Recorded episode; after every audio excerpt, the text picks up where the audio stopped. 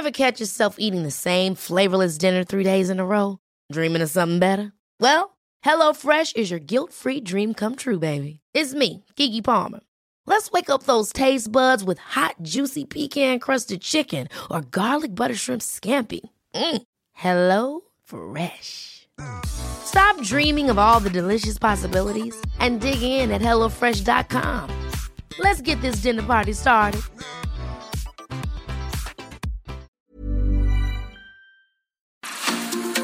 Heraldo Media Group presenta la información y el entretenimiento que usted necesita para estar enterado, también en su descanso.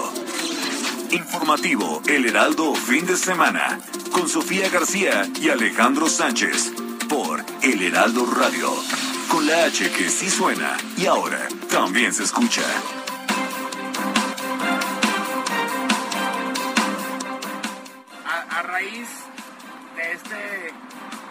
Problema público que tenemos, el lunes pasado, de todos lados recortamos para asignar 50 millones de pesos, que yo sé que no es nada, pero vamos a cuadruplicar el personal y sobre todo la capacidad del Estado en la comisión de búsqueda.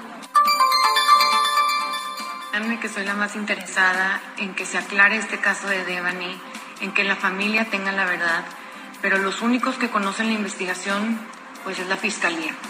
Queremos que la fiscalía salga a dar el minuto a minuto de qué fue lo que sucedió ese día y todos estos 13 días de búsqueda.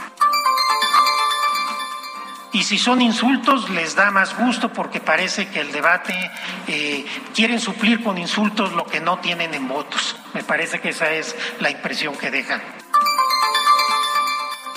Si vienen aquí, y eso, los que salieron para informarles, los que salieron, los famosos, pues aquí los atendemos. Pero imagínense, atender a todos los del CIDE o a todo el grupo de Aguilar Camín, a todo el grupo de Krause. ¿Cuándo los voy a convencer? La palma histórica de reforma se les murió por la falta de previsión, de mantenimiento, de cuidado a las áreas verdes y a la masa arbórea. Resulta que la jefa de gobierno quiere hacer un homenaje, homenaje, pero sobre todo debería de darle justicia a todos los dedos y a las 26 personas que fallecieron por la tragedia de la línea 12. Se ha hecho un trabajo en donde un servidor público está atendiendo a cada una de las víctimas. Pero son ellos, son ellas quienes tienen que tomar la decisión. Así lo dice la ley de víctimas y así es la ética que debe prevalecer. Entonces es la manera en que nosotros vamos a trabajar siempre, trabajando con las víctimas y vamos a trabajar con ellos al final, qué es lo que deciden en este caso. Pero no es un asunto político, es un asunto de atención a las víctimas. No se puede politizar un tema tan delicado con las víctimas. Hay que trabajar con las víctimas. Eso es lo que hemos hecho siempre, toda la vida. Mi lema es primero las víctimas y la justicia.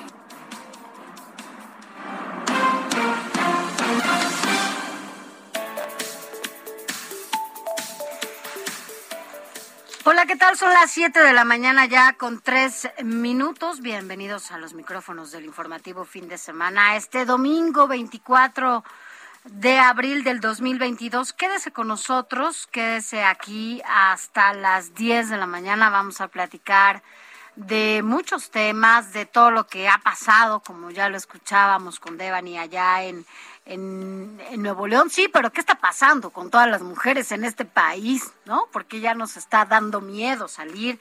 ¿Por qué, por qué si hay una vacuna que se llama prevención? Y que es justamente la llave para curar o para preve o justamente para prevenir, para contener cualquier mal, pues no se aplica, ¿no? Porque siempre estamos expuestas a políticas reaccionarias que lo único que hacen eh, los gobernantes es que, bueno, pues después de que sucede un caso como el de, de, de, Bani o como el de la niña Fátima o como el de la niña Victoria o como el de Ingrid o como el de Sofía o como el de todas estas mujeres que han sido asesinadas, bueno, después toman acciones. Entonces, bueno, Pues vamos a platicar un poco eh, pues de todo esto y pues porque a pesar de estos mecanismos, herramientas legales, la capacitación, las instituciones y todo lo que existe en torno al combate a la violencia hacia las mujeres, se han incrementado el número de feminicidios y violencia hacia las mujeres y las niñas y los niños de este país. De todo esto y mucho más vamos a estar aquí con usted platicando. Yo soy Sofía García y me da mucho gusto saludarte. Alex Sánchez, ¿cómo estás? Buen día. Muy buenos días, Sofía, a ti y a todos los que nos escuchan a lo largo y ancho del país. La noticia no descansa ni en domingo 24 de abril. Aquí estamos para llevarle lo más relevante sucedido en las últimas horas a nivel nacional e internacional. Escuchaba ayer la indignación del Partido Revolucionario Institucional a través de su bancada en la Cámara de Diputados y las declaraciones también muy indignadas de Marco Cortés, presidente del PAN, que exigían tanto al gobierno federal como al gobierno de Nuevo León exigencias, decían, para resolver el caso de los feminicidios y las desapariciones forzadas, pero sobre todo para esclarecer el caso de la jovencita allá en, en Nuevo León, de Bani, pero se les olvida a Marco figura de Gustavo Adolfo Guerrero Gutiérrez como fiscal general de Nuevo León por seis años a partir de 2018.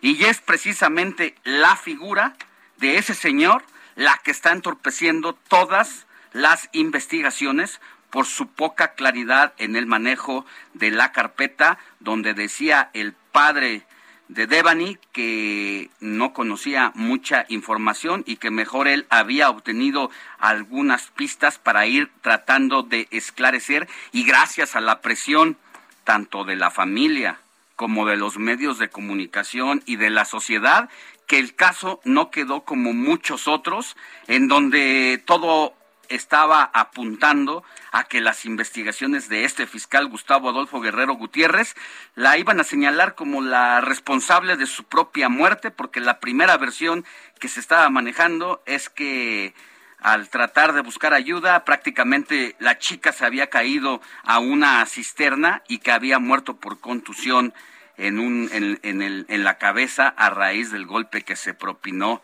al llegar a ese, a ese vacío. Sin embargo, la presión social, tanto de los padres como de los medios de comunicación, han hecho y han impedido que quede como todos los demás casos. Y aquí también deberían yo no, yo no le quito cierta responsabilidad al gobierno federal y al gobierno estatal, pero el primero en tener la carpeta de la investigación en su mano es el Gustavo, es Gustavo Adolfo Guerrero Gutiérrez, el fiscal que el PAN y el PRI designaron y al que este fiscal ha decidido mantener al margen de las investigaciones al gobernador, que también está atado de manos prácticamente Samuel García, donde ha podido hacer poco porque no ha habido una comunicación interinstitucional. Así que vamos acomodando las cosas y poniéndolas en orden para hacer reclamos en todos sus niveles de gobierno. Sí, por un lado, pero también los estados, los estados y efectivamente los gobiernos tienen la obligación de ejecutar las políticas públicas que tienen en materia de prevención. Y si no las ejecutan tal y como se y desde el poder judicial, desde el poder ejecutivo local y desde todos los poderes que tienen cada uno de los estados, pues entonces es como un poco lo mismo, ¿no? O sea, se echan la pelota unos a otros y son responsabilidades compartidas. Ninguno más que otro. Son igualmente, hay una atadura de manos de todos lados. Y sí creo que tanto Samuel García como todos los demás gobernantes de este país tienen la obligación de implementar todas las políticas, de implementar los recursos públicos, de implementar y, robustecer las instituciones en materia de prevención de la eh, violencia hacia las mujeres, capacitar a los ministerios públicos y hacer todo lo que tengan que hacer para acabar con esta violencia. Si no, bueno, pues entonces van a ser responsabilidad de todos, porque claro, cuando algo pasa como esto, solamente hay uno que otro responsable. Cuando todos son responsables de lo que está pasando. Entonces, si no, si no son capaces justamente de ver más allá de lo que tienen que hacer en el momento de un caso como el de Devani, pues entonces vamos a, a, o va a resultar, ¿no? Que que ni el presupuesto, ni las instituciones, los mecanismos implementados de las mujeres, todos los, todos los, todos los estados tienen institutos de las mujeres, todos los estados tienen fiscalías que entiendo también en equidad que se tienen que referir en particular al tema de las mujeres. Hay programas de prevención, hay, esta, hay mecanismos. ¿Y dónde están los resultados? ¿Dónde está la capacitación? Entonces, entre una procuración de justicia que sirve para nada y unos gobernantes que no aplican las políticas como tienen que ser, donde las instituciones funcionen de acuerdo y para lo que fueron creados, pues entonces vamos a estar en lo mismo toda la vida. Aquí no, se está deslindando a nadie de la responsabilidad. Hay que poner eh, este destacar precisamente los castigos de los recursos contra la violencia de género ejercidos desde el gobierno federal. Estoy diciendo que en el caso específico de Devani también es responsable este señor, Gustavo Adolfo Guerrero, y que el PAN y el PRI, pues si van a salpicar, que salpiquen para todos lados, porque precisamente es como se debe de reconocer todas las deficiencias en todos sus niveles de gobierno, no nomás echar la pelotita hacia un solo lado. Bueno, con todo esto y mucho más, arrancamos rápidamente con un resumen de noticias. Informativo El Heraldo Fin de Semana. Lo más importante en resumen.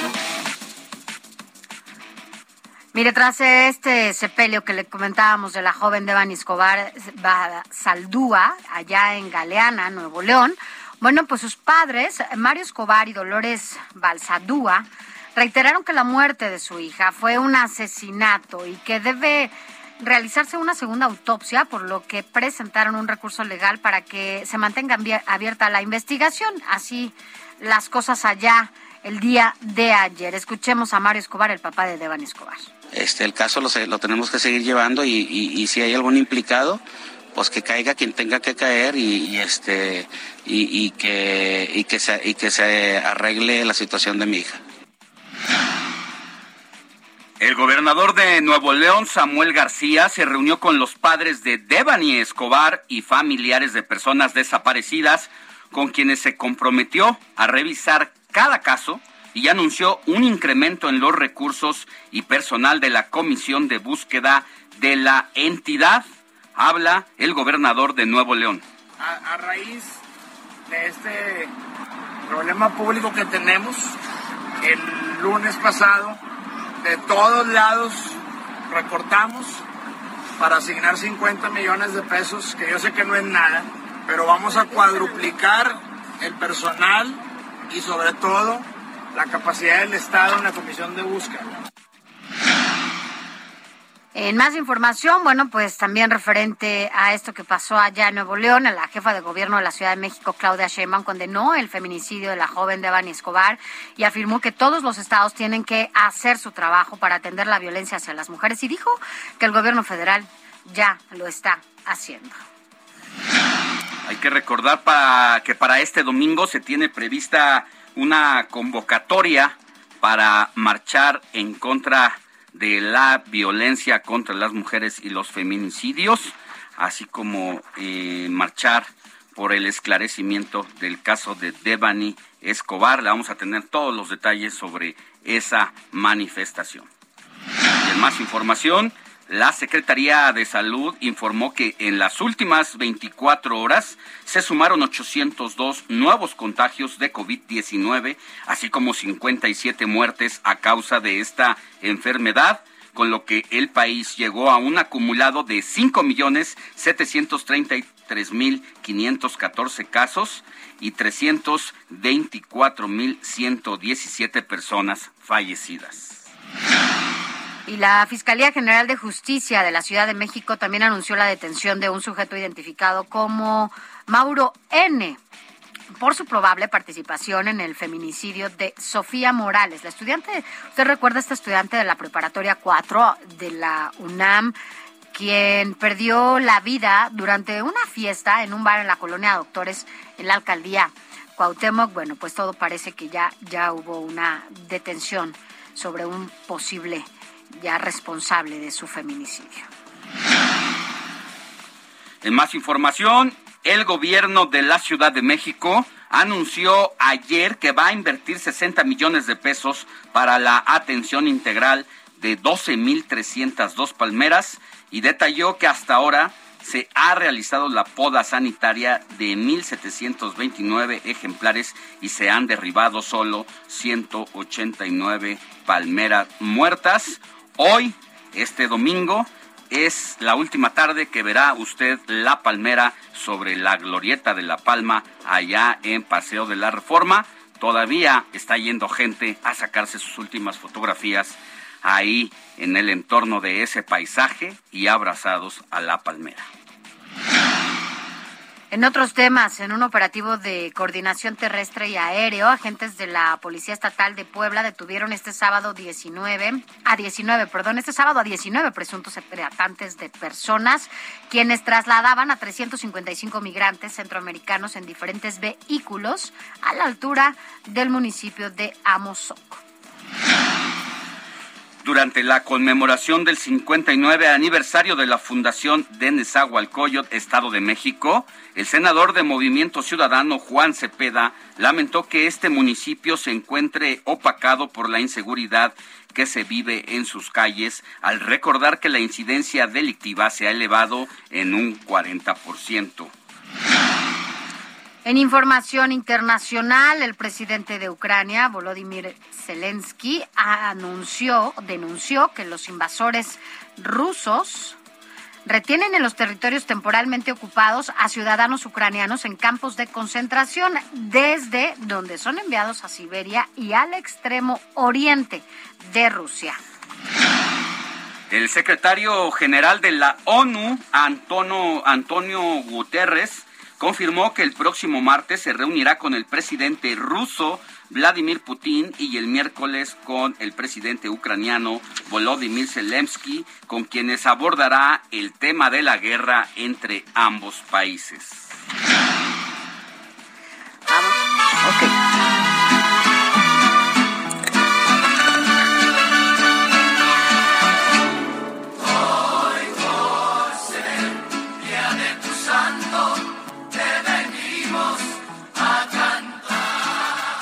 Moni Reyes, ¿a quiénes vamos a celebrar hoy 24 de abril? Buen día. Sofi, ¿qué tal? Muy buenos días. Alex, amigos, efectivamente hoy es 24 de abril y hoy le tenemos que dar un abrazo a Fidel. Hoy es Santo de San Fidel. ¿Cómo ven? ¿De entrada conocen a alguien? Pues no, pero ya... De mi parte, no, no mi querida Moni, no tengo Fideles en el entorno esta vez. Yo sí. Señor Fidel es quien le pone aire a mis llantas. Ay, bueno. Pues felicidades al señor Fidel que le pone aire a tu llanta.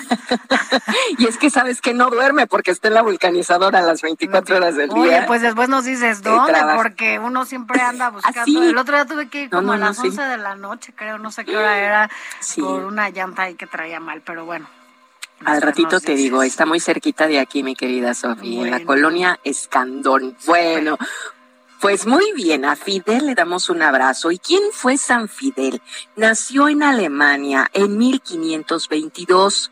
Fue presbítero capuchino y primer mártir de la Sagrada Congregación de Propaganda Fide.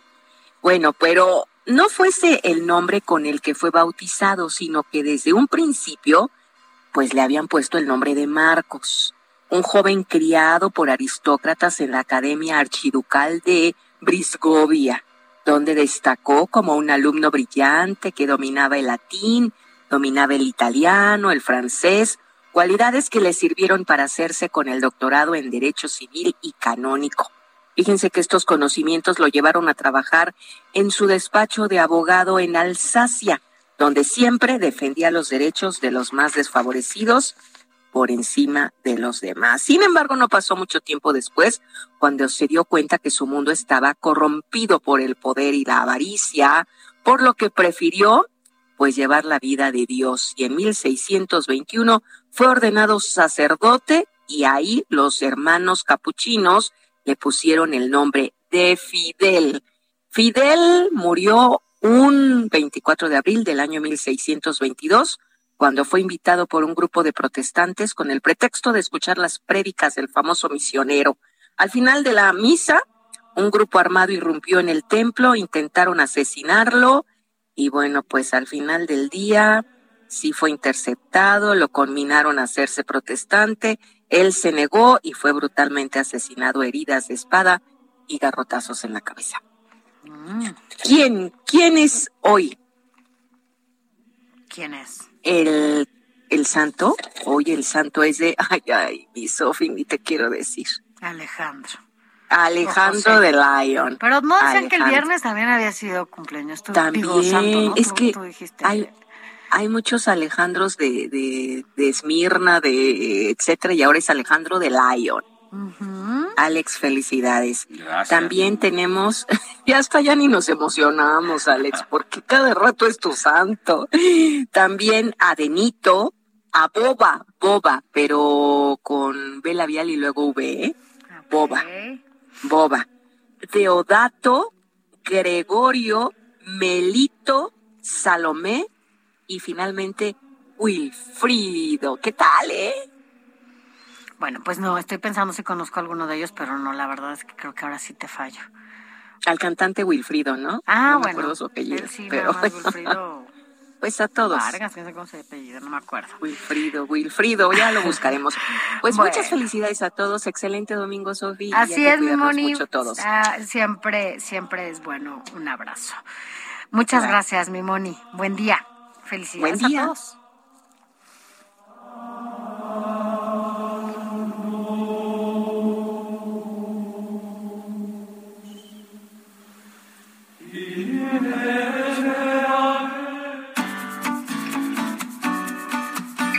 Escríbanos o mándenos un mensaje de voz al WhatsApp del informativo fin de semana 5591 63 5119. 7 de la mañana con 22 minutos, hora del centro de la República. Es momento de ir a un resumen de la jornada deportiva de este fin de semana con Roberto Martínez. Muy buenos días, Sofía Alex y a todos nuestros radio escuchas. Estamos en el cierre del fin de semana deportivo y hablaremos de lo que nos ha dejado la jornada número 16 de la Liga MX, donde ya tenemos de hace algunas jornadas a los dos primeros clasificados. Quedan dos boletos directos a la liguilla y además los boletos para el repechaje. También les contaré quiénes son los futbolistas que podrían vivir su quinta Copa del Mundo en Qatar 2022. Y en unos momentos iniciará el Gran Premio de Emilia Romagna de la Fórmula 1, donde el mexicano Checo Pérez de la escudería Red Bull arrancará en el tercer lugar, buscando alcanzar el podio y llevarse algunos puntos en la casa de la escudería Ferrari, quien se mantiene a la cabeza de la competencia. De esto y más les hablaremos en unos momentos en el informativo de fin de semana. Gracias, mi Robert. A rato te escucharemos con todo esto de la jornada, jornada deportiva del balompié mexicano, donde algunas sorpresas están pasando, como el caso de las Chivas, donde después de haber corrido a su director técnico, ya ganó tres partidos al hilo y parece que se mete a las posibilidades a través del el repechaje. Lo mismo, como dice Roberto Martínez, las Águilas del América.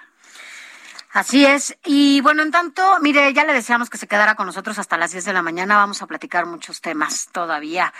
Hay varias cosas. ¿Usted sabe cuántas toneladas de basura se recolectan por lo menos, y mire, no en el país, ya vamos a hablar solo de la Ciudad de México, que evidentemente es una de las, la segunda más poblada.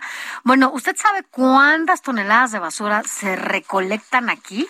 Bueno, pues eh, nosotros se lo vamos a decir porque vamos a platicar con Gabriela Baeza, quien es ambientalista y especialista en desarrollo sustentable y fundadora de un proyecto que se llama Cero Basura. Si usted quiere saber de qué se trata, quédese con nosotros.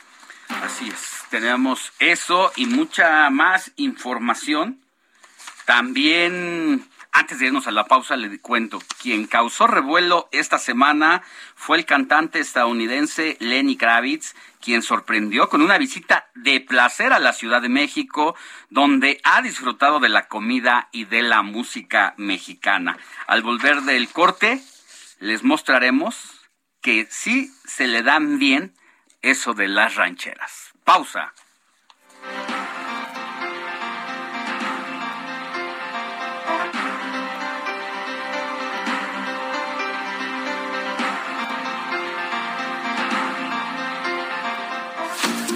La noticia no descansa. Usted necesita estar bien informado también el fin de semana. Esto es Informativo El Heraldo Fin de Semana. Informativo Heraldo Fin de Semana. Regresamos.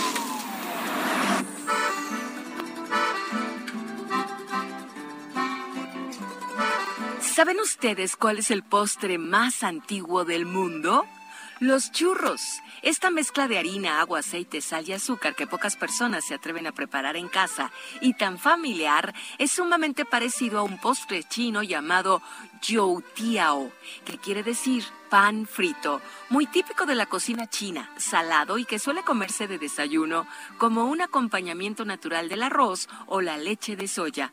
Los historiadores gastronómicos advierten que no se debe ser muy posesivo en todo lo relacionado con la comida, pues el churro, tal y como lo conocemos hoy, no es tan diferente de una receta de buñuelos hechos de harina y agua que ya se encuentran en un libro de cocina romano del siglo I antes Cristo. En la cuenca mediterránea, este tipo de comidas han existido básicamente desde siempre.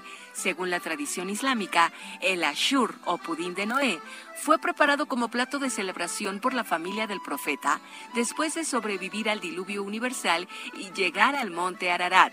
Cuenta la leyenda que este increíble cuerno de la abundancia de la que debe su nombre el postre incluye granos, frutas, nueces e incluso legumbres y se inventó combinando los ingredientes que aún quedaban en el arca.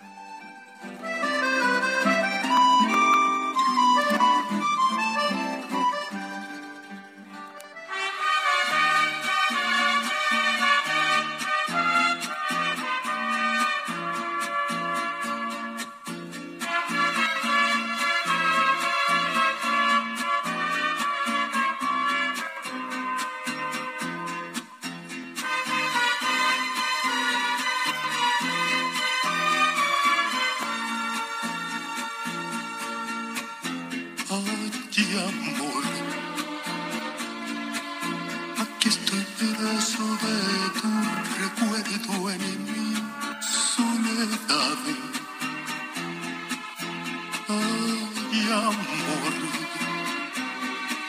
son tantos años y no hay para mi mal. Siete de la mañana con 32 minutos, hora del centro del país. ¿Por qué estamos escuchando a Alejandro Fernández el día de hoy? Buenos días, Héctor Vieira, jefe de información del informativo fin de semana. ¿Cómo estás? Buen día. Hola Sofía, Alex, amigos del auditorio, muy buenos días. Pues hoy estamos de manteles largos eh, allá en el rancho de los Tres Potrillos, allá en Guadalajara, Jalisco. Digo, después de unos meses complicados tras la partida de don Vicente Fernández el pasado eh, 12 de diciembre, pues hoy nada menos, eh, Sofía, Alex, que el Potrillo, el heredero del legado musical de don Vicente Fernández, es decir, Alejandro Fernández, pues está cumpliendo 51 años de edad y nacido el 24 de abril de 1971. Él inició su carrera ya de manera profesional en 1992 con el álbum eh, homónimo eh, que lanzó bajo la tutela de su padre don Vicente y pues por eso lo estamos recordando Sofía Alex eh, hoy Alejandro Fernández en su cumpleaños número 51 y pues quién no se sabe por lo menos una canción de, Ah, de Alejandro Fernández. cinco, te Exactamente, al igual que las de su papá, por supuesto. Y pues hoy seleccionamos, yo creo que uno de sus grandes, uno de tantos éxitos que ha tenido, Ajá. esto que estamos escuchando eh, titulado Nube Viajera, que forma parte de su su disco titulado Muy dentro de mi corazón que lanzó en 1996 y que pues ya lo consagró como uno de los referentes de la música mexicana.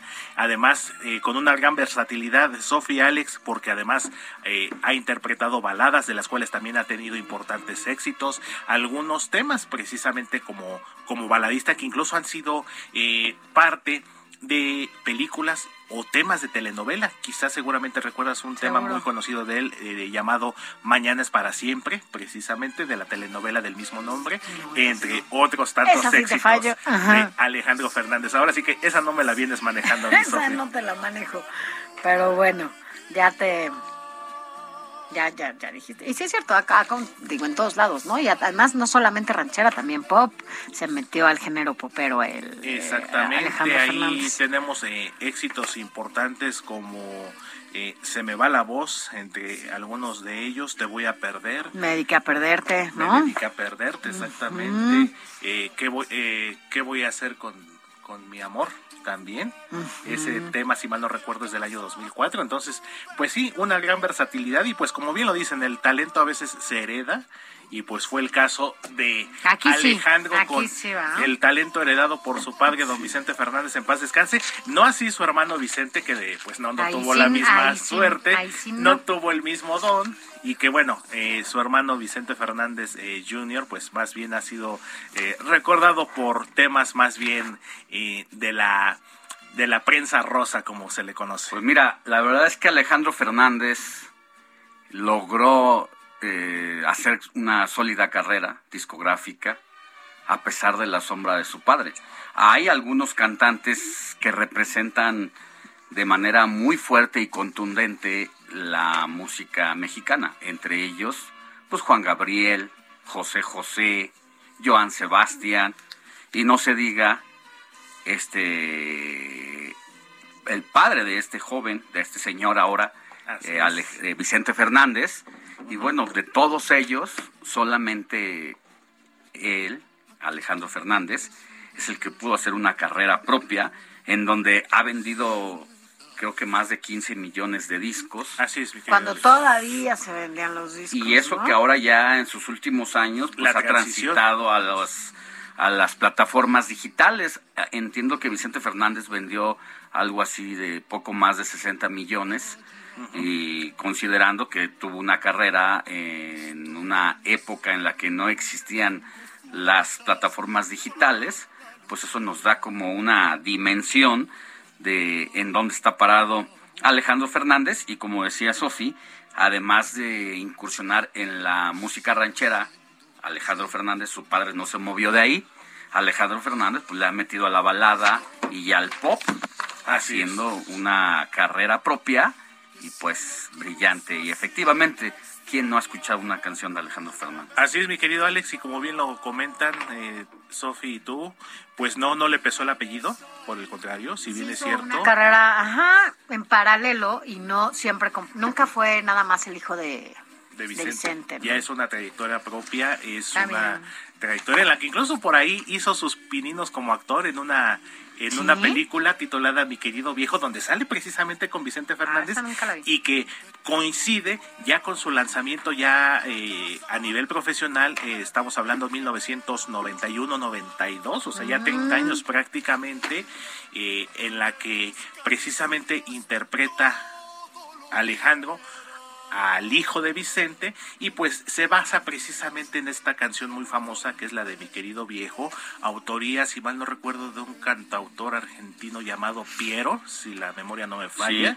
y que bueno, también de ahí fue pues ya el preámbulo, el inicio ya formal de esta carrera de más de 30 años de Alejandro Fernández, quien hoy está cumpliendo 51, eh, ya es abuelo además, por si fuera poco, de hecho hasta tengo entendido que ya está esperando a su segundo nieto. Entonces pues vive una etapa muy importante a nivel personal, a nivel profesional, pues después de la pues eh, lamentable partida de su padre, pero a final de cuentas eh, el show debe continuar y Alejandro Fernández se mantiene como uno de los artistas eh, pues latinos más importantes pues prácticamente de todos los tiempos. Así es que que se agarre nuestra querida Naya Ramírez porque ahí le venimos manejando también información de espectáculos. Oye, y además, pues ya le estás cuenta con un hijo, al Alex Fernández Jr., quien también le hace la cantada. Eh, yo lo escuché por allí y, se oye bastante bien. se oye bien. Muy, muy bien. Algo, algo debió haber pasado porque en los todavía últimos momentos en que su abuelo Vicente Fernández pisó escenarios, prácticamente se despide con una canción en donde están las tres generaciones. y el chico se escucha bastante bien, pero de repente, mm, no sé, como que desapareció momentáneamente de los escenarios y pues con la espera de que en algún momento reaparezca por allí Alex Junior. Así es, mi querido Alex, porque precisamente se conjuntó con el tema, pues, eh, pues la merma en el estado de salud de don Vicente, que pues derivó en su fallecimiento. Pues no olvidemos que estuvo eh, dos meses aproximadamente hospitalizado. Coincide que eh, Alex III, por llamarlo de esta manera, y acababa de ser papá también, entonces yo creo que toda esa situación familiar que se conjuntó, pues lo hizo tomar una pequeña pausa en su carrera, aunque se dice que ya está preparando ahí nuevo material. Alex Fernández, la tercera generación de esta dinastía de los Fernández. Pues muy bien, estas son parte de las efemérides musicales de este domingo 24 de abril de 2022. Seguimos escuchando un poquito más de Nube Viajera con Alejandro Fernández en su cumpleaños número 51. Claro que sí, Alejandro.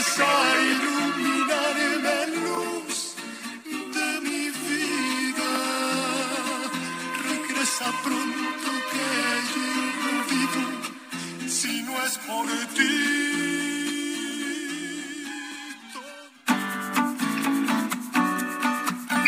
Escríbanos o mándenos un mensaje de voz al WhatsApp del informativo fin de semana 5591 63 5119.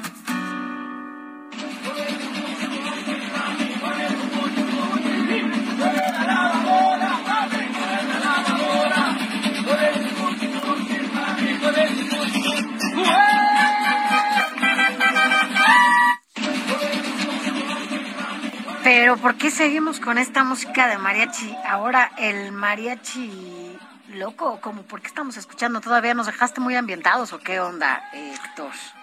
Y es que Lenny Kravitz vino a México, es una de las personalidades que han causado revuelo al visitar nuestra ciudad, pero a diferencia de Coldplay, por ejemplo, que él vino a hacer unas presentaciones musicales, Kravitz vino de puro gusto, vino de paseo y aprovechó pues la semana de Pascua para andar por aquí, por estas calles y se dio la vida y su baño de pueblo.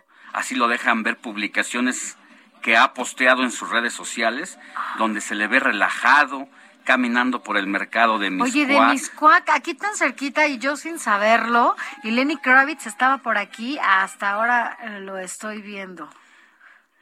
Quizá lo más sorprendente es que ido a entrevistarlo. casi muy pocos le pidieron una foto, será por la zona que pasaría si estuviese, por ejemplo, en la colonia Roma o en la colonia en la colonia Condesa, en lo que averiguamos si Lenny Kravitz ya visitó esos lugares por lo pronto, el compositor de uno de los hits de Madonna, Just My Love, eh, no nos deja de sorprender de manera agradable en la capital del país. Y en esta ocasión, Kravitz fue visto bailando al ritmo de mariachi en la Ciudad de México.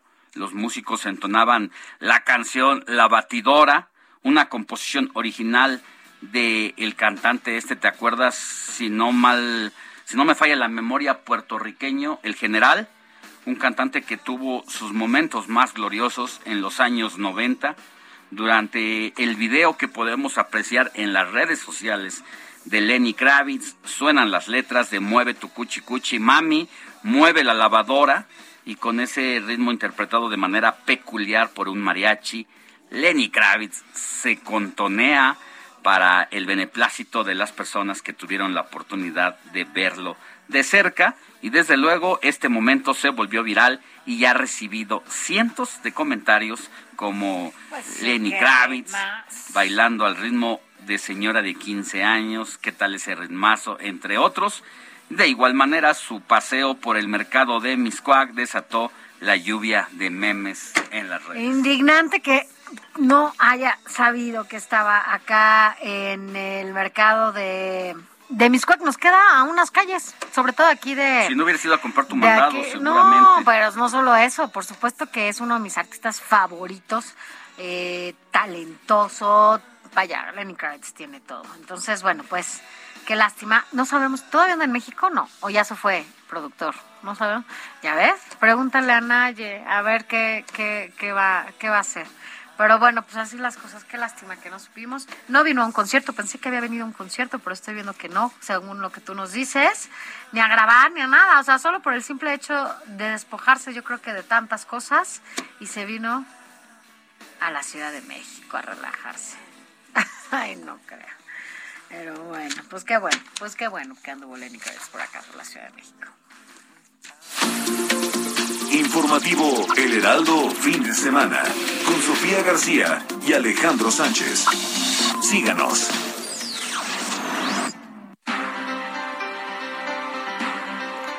Siete de la mañana ya con 45 minutos. Vámonos a otros temas, a todo el detalle de la información generada por mis compañeros reporteros. Y es que, mire, resulta que el PRI en la Cámara de Diputados presentó una iniciativa para reducir, ¿usted qué piensa? ¿Reducir la jornada de los trabajadores mexicanos de 48 a 36 horas a la semana? A ver, veamos de qué se trata. Jorge Almaquio tiene toda la información.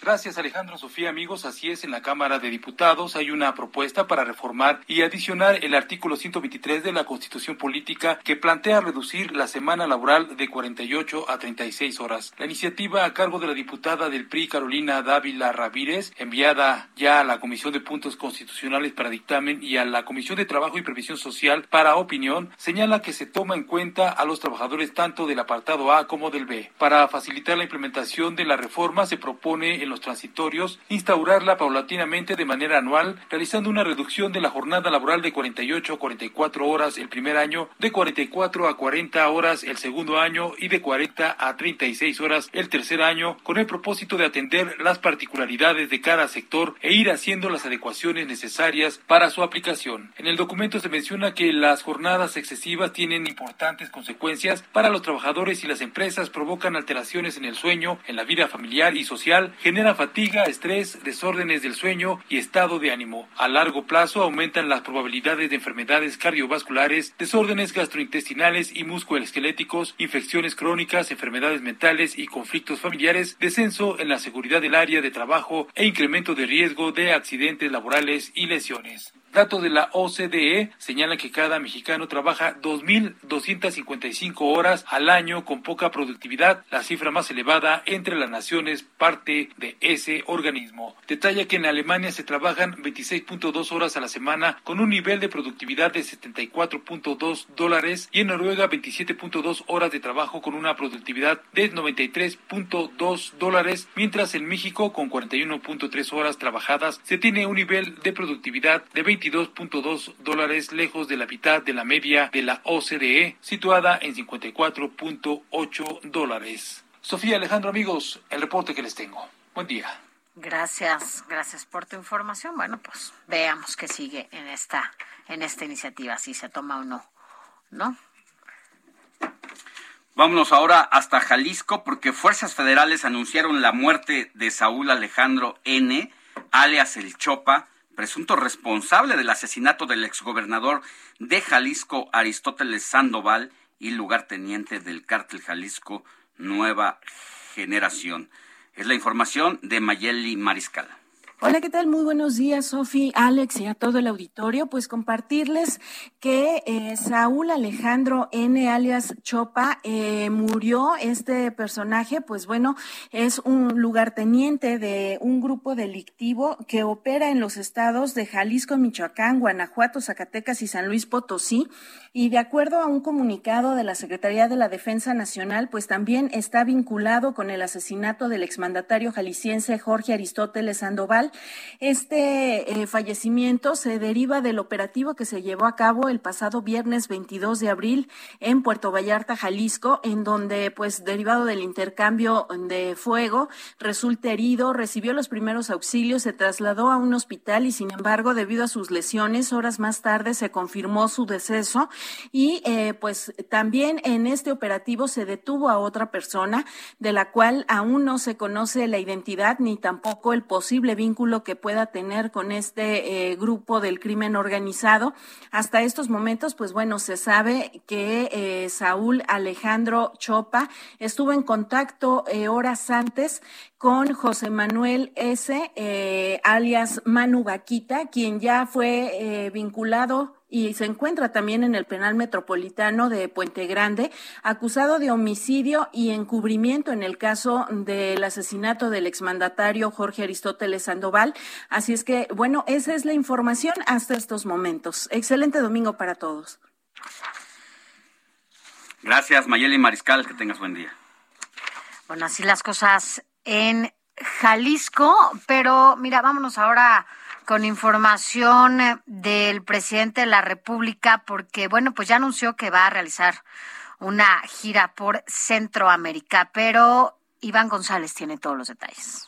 El presidente Andrés Manuel López Obrador realizará una gira de trabajo por Centroamérica, anunció este sábado la Comisión Económica para América Latina y el Caribe.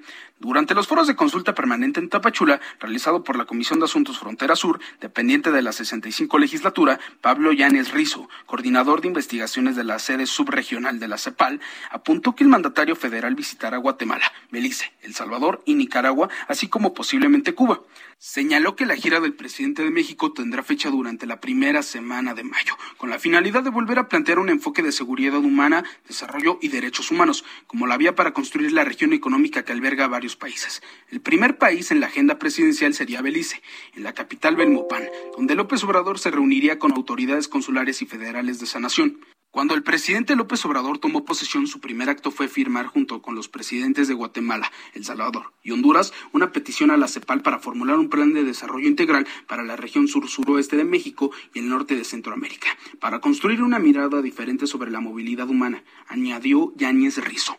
El integrante de la CEPAL participó como invitado especial durante estos foros, en los que también se involucraron empresarios de distintas cámaras productivas y sectores sociales del sur de Chiapas. A estas jornadas informativas y diálogos se sumaron miembros de consejos agroalimentarios de México y la Comisión Nacional del Agua. La CEPAL es una de las cinco comisiones regionales de las Naciones Unidas. Se fundó en 1948 para contribuir al desarrollo económico y social sustentable de los países de la región. La sede está ubicada en Santiago de Chile. La sede subregional en México se estableció en 1951 y sirve a 10 países, Costa Rica, Cuba, El Salvador, Guatemala, Haití, Honduras, México, Nicaragua, Panamá y la República Dominicana. Con información de José Torres Cancino, Diego Iván González. Gracias, gracias eh, Diego Iván por esta, por esta información. Y bueno, ya nos llegan algunos mensajitos del público, todos los que nos están escuchando en las distintas frecuencias radiofónicas del país. Recuerde el WhatsApp para que nos haga llegar sus saludos, o alguna denuncia ciudadana, recuerde que aquí tenemos el enlace con las autoridades que además nos monitorean sábados y domingos también para hacerle saber a alguien que no está cumpliendo con sus funciones al 55 91 63 51 19 55 91 63 51 19. Así es, mira, nos escriben desde Aguascalientes nos escribe Oscar Romero González para saludarnos. También hay otro mensajito, ¿no? Buen domingo, Sofi y Alex y a todo el equipo. Suerte y que nos vaya bien a todos. Es Juan Carlos Martínez. Esto es desde, mira, desde tempranito nos escriben. A veces los domingos, cuando nos torturan, nos mandan incluso hasta foto de su desayuno Y ya, además, prepárese, ¿eh? prepárese, porque a lo mejor pareciera que hoy todo va a estar tranquilo, todavía no. Mañana va a estar el caos total en las calles de esta ciudad y en la mayor parte de la República, porque ya regresan los niños a la escuela. Entonces, las carreteras de regreso van a estar saturadas, así que tenga mucho cuidado y además tome sus precauciones. Si tiene que comprar el súper, el lunch, arreglar los útiles, los uniformes, todo lo que tenga que hacer este domingo, aproveche, porque si no, todo va a estar llenísimo al rato. Nosotros vamos a una pausa, pero antes le digo que tener más días de vacaciones es el sueño de cualquier trabajador, principalmente en México, ya que nuestro país es de los que menos gozan de este beneficio. Al volver del corte, les contaremos que este anhelo podría hacerse realidad.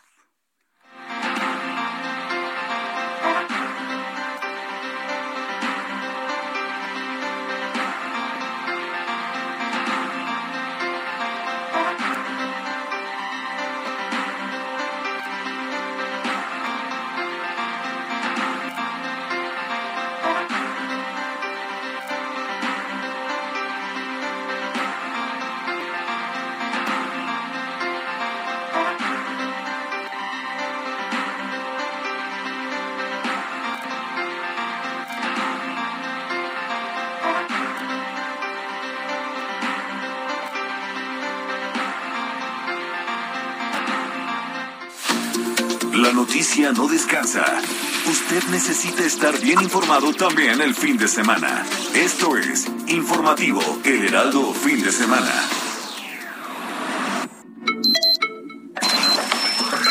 Noticias a la hora. Heraldo Radio le informa.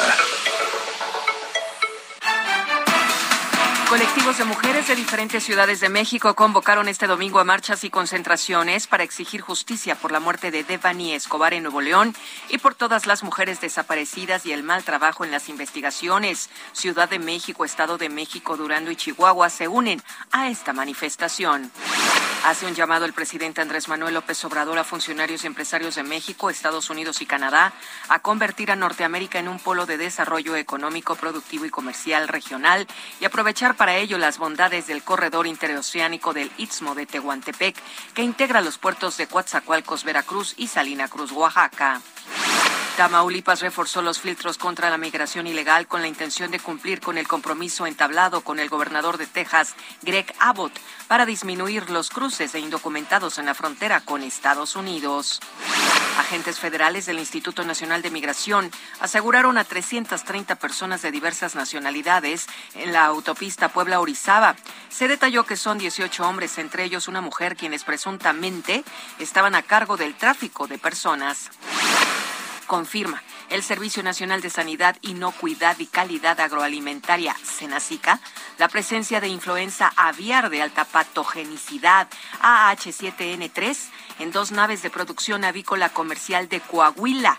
Estas naves afectadas corresponden a gallinas de postura de huevo fértil, es decir, el que se utiliza para la reproducción de pollitos. La Secretaría de la Defensa Nacional informó que Saúl Alejandro N, N alias El Chopa, lugarteniente del cártel Jalisco Nueva Generación, está presuntamente vinculado con el asesinato del ex gobernador de Jalisco, Aristóteles Sandoval. Murió el pasado viernes tras un enfrentamiento armado en Puerto Vallarta, Jalisco. En el orbe, al menos 10 de las 26 personas que viajaban en una embarcación turística que se habría hundido en el norte de Japón en la víspera han muerto, confirmó hoy la Guardia Costera, mientras continúan las labores de búsqueda. Este domingo se lleva a cabo la segunda ronda de elecciones presidenciales en Francia, en donde se enfrenta el actual presidente del país, Emmanuel Macron, a la abogada de extrema derecha, Marine Le Pen. Pide la Organización de Naciones Unidas una tregua inmediata en Mariupol para permitir el desalojo de civiles que siguen atrapados en esa ciudad ucraniana, controlada casi en su, en su totalidad por el ejército ruso.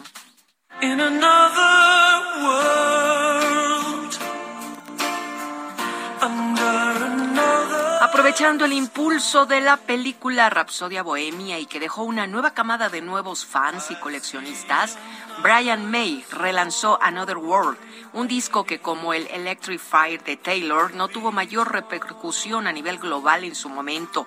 En sus 12 tracks conviven sus momentos más heavies de los que ya habían aparecido destellos en el primer disco titulado Back to the Light, también reeditado recientemente, con las armonizaciones cuineras que uno puede buscar en un disco solista de este guitarrista del mítico cuarteto británico.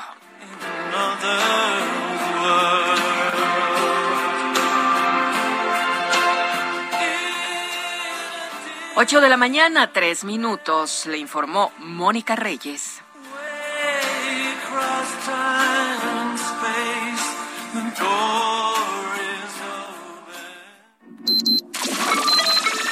Esto fue Noticias a la Hora. Siga enterado. Informativo, Heraldo Fin de Semana. Regresamos.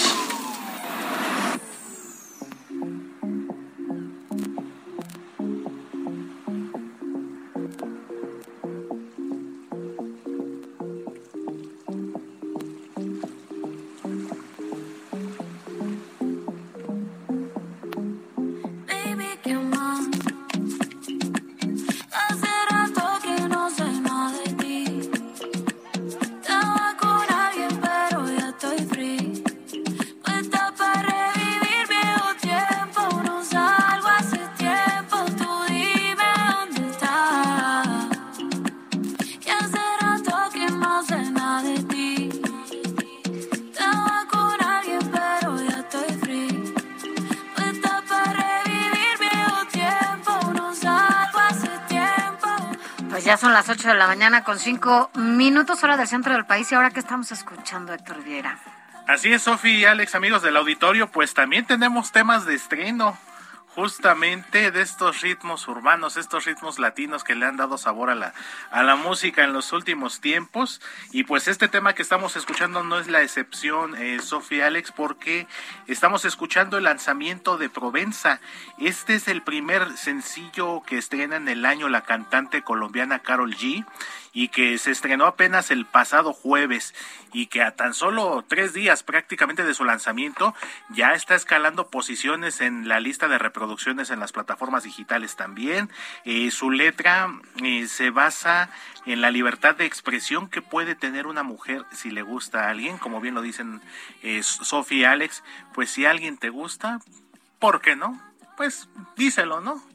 No importa, no importa el género. Exactamente, mi querido Alex, ahora sí que si te puede, eh, vale la pena intentarlo y jugártela y pues expresar lo que sientes por la otra persona, ¿no? Entonces, esto, eh, en esto se basa este tema, Provenza, la libertad de expresión que puede tener una mujer si le gusta a alguien y pues como les comento, apunta a ser uno de los grandes éxitos del año. No olvidemos que Carol G pues ha tenido importantes éxitos, como lo comentábamos eh, afuera del aire, Sofi, uno de ellos este tema de la Tusa, que también es bastante bueno, bastante pegajoso, con Becky G justamente, y pues algunos otros eh, éxitos que ha tenido, como Don't Be Shy, otro tema llamado Bichota, entre otros, Mami también. Entonces, digo, no son géneros que propiamente te vengo manejando, pero que por supuesto hemos escuchado y porque a final de cuentas es la la música que está de moda actualmente, Sofía Alex. Ya, pero bueno, pues esto es lo nuevo de Carol G, ¿no? Tiempo, no salgo hace tiempo,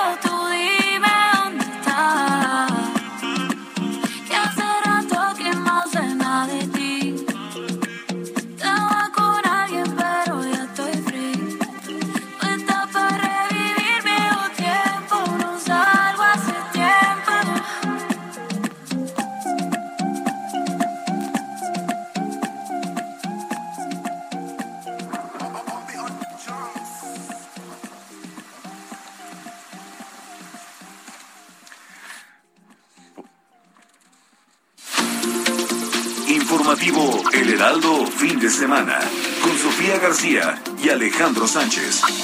Síganos.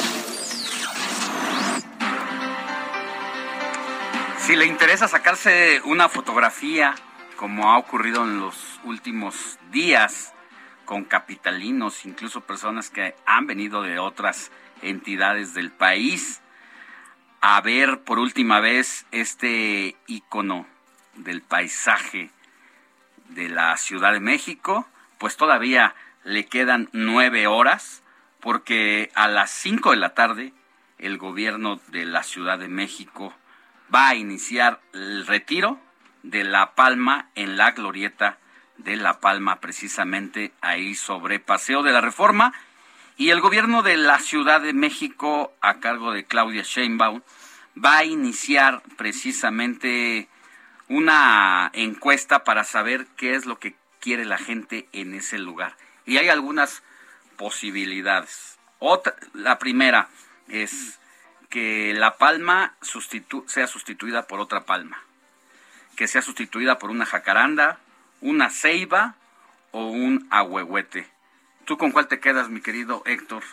Así es, Alex Sofi, pues hay opciones, aunque hay que, sin ser especialistas, ni mucho menos, de hecho ayer lo platicaba un especialista con ustedes en el informativo en televisión, implicaría un trabajo especial, porque al estar enferma la, la palma actual, eh, hay que trabajar también lo que es la, tierra. para que pueda existir las condiciones. Porque el hongo está por ahí. Está por ahí. De hecho, justo ayer lo platicábamos aquí en la redacción, qué posibilidades.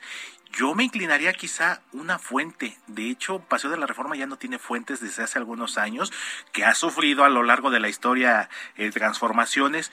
Apenas hace unos meses tuvimos el retiro de la estatua de Cristóbal Colón, pero quizás seguramente recuerdan que hace unos años, eh, por ahí de la década de los noventas, la Diana Cazadora fue trasladada a Paseo de la Reforma, precisamente porque la Diana Cazadora estaba en la esquina de Río Rodano y Circuito Interior, donde actualmente está la torre muy famosa de un banco muy famoso español, la torre BBVA, a un costado, y había una fuente. La fuente se llamaba eh, Plan de Cutzamala, mejor conocida como las sombrillas o los paraguas, ah. y posiblemente a lo mejor pudiera ser una opción, quizá una fuente. Bueno, pues ya le agregas otra opción a lo que no tiene a la encuesta la jefa de gobierno, pero vamos a ver si te escucha y en una de esas la convences tú, Sofía. en una de esas Pues es que yo una jacaranda, a mí las jacarandas me encantan. Entonces, te quedas con la jacaranda. Me quedo con la jacaranda, pero todavía, tú decías ayer que, pues para que siga con el mismo nombre, ¿no? Y por ser este espacio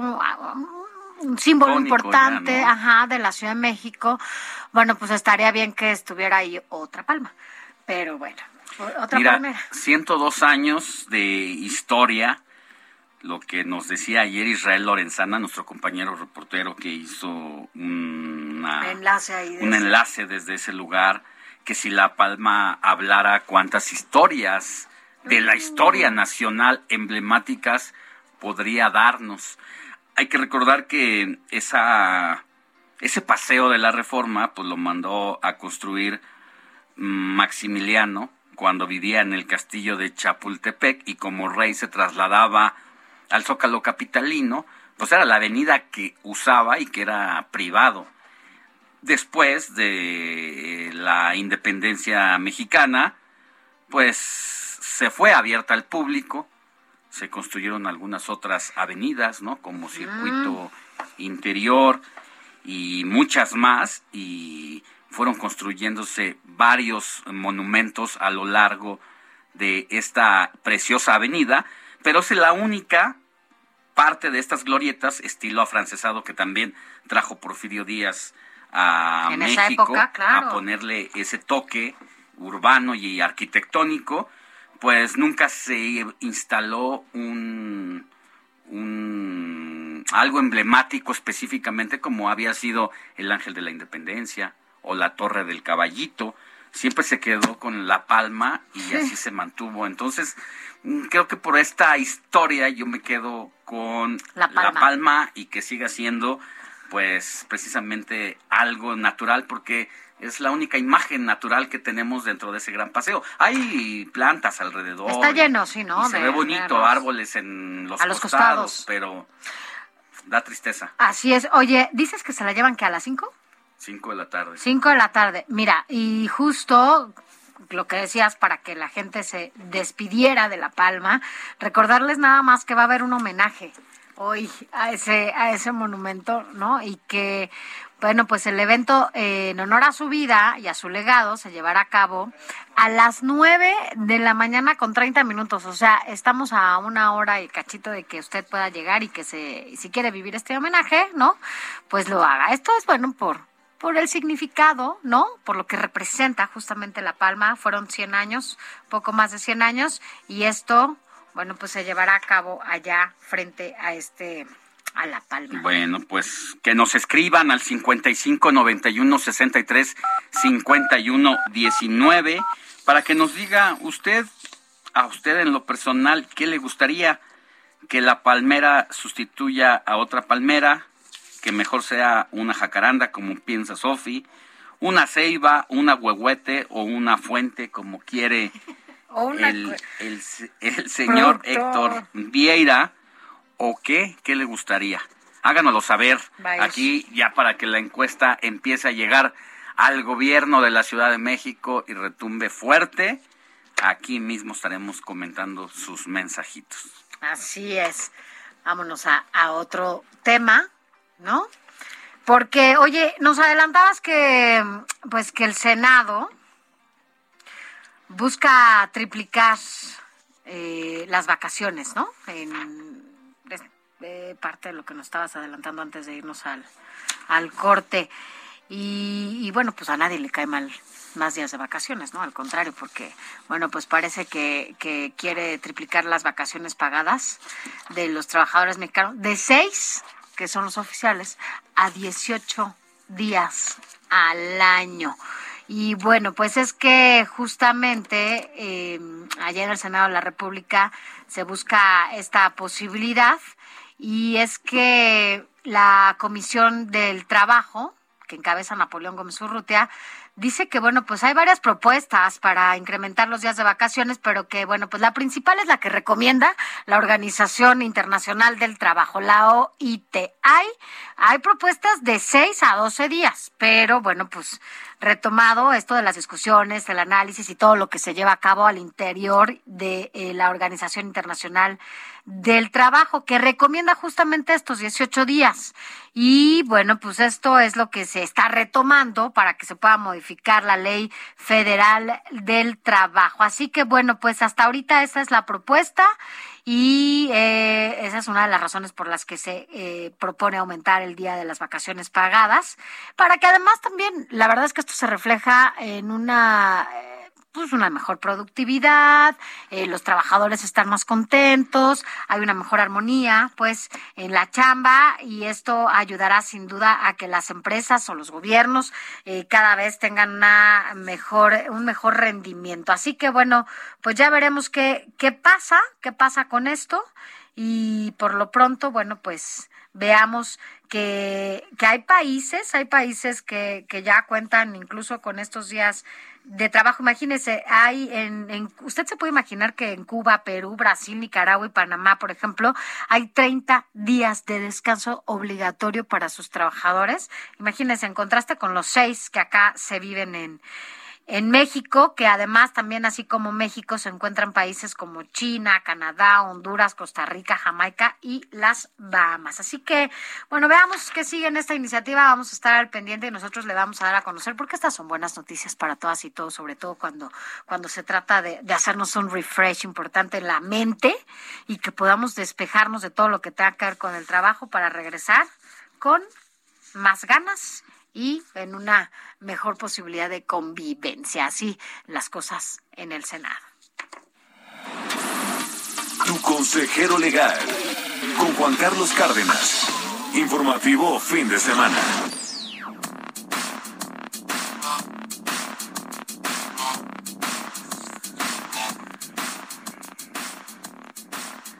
Ya son las 8 de la mañana con 17 minutos, hora del centro de la República. Es momento de tocar base con Juan Carlos Cárdenas porque se viene el Día del Niño la próxima semana y lo que hoy nos va a analizar aquí nuestro querido abogado de cabecera es precisamente cómo están las leyes en torno a la niñez, todo lo que se ha ganado en estos últimos tiempos y donde la ley chancla, entre otras cosas, pues puede ser castigada severamente.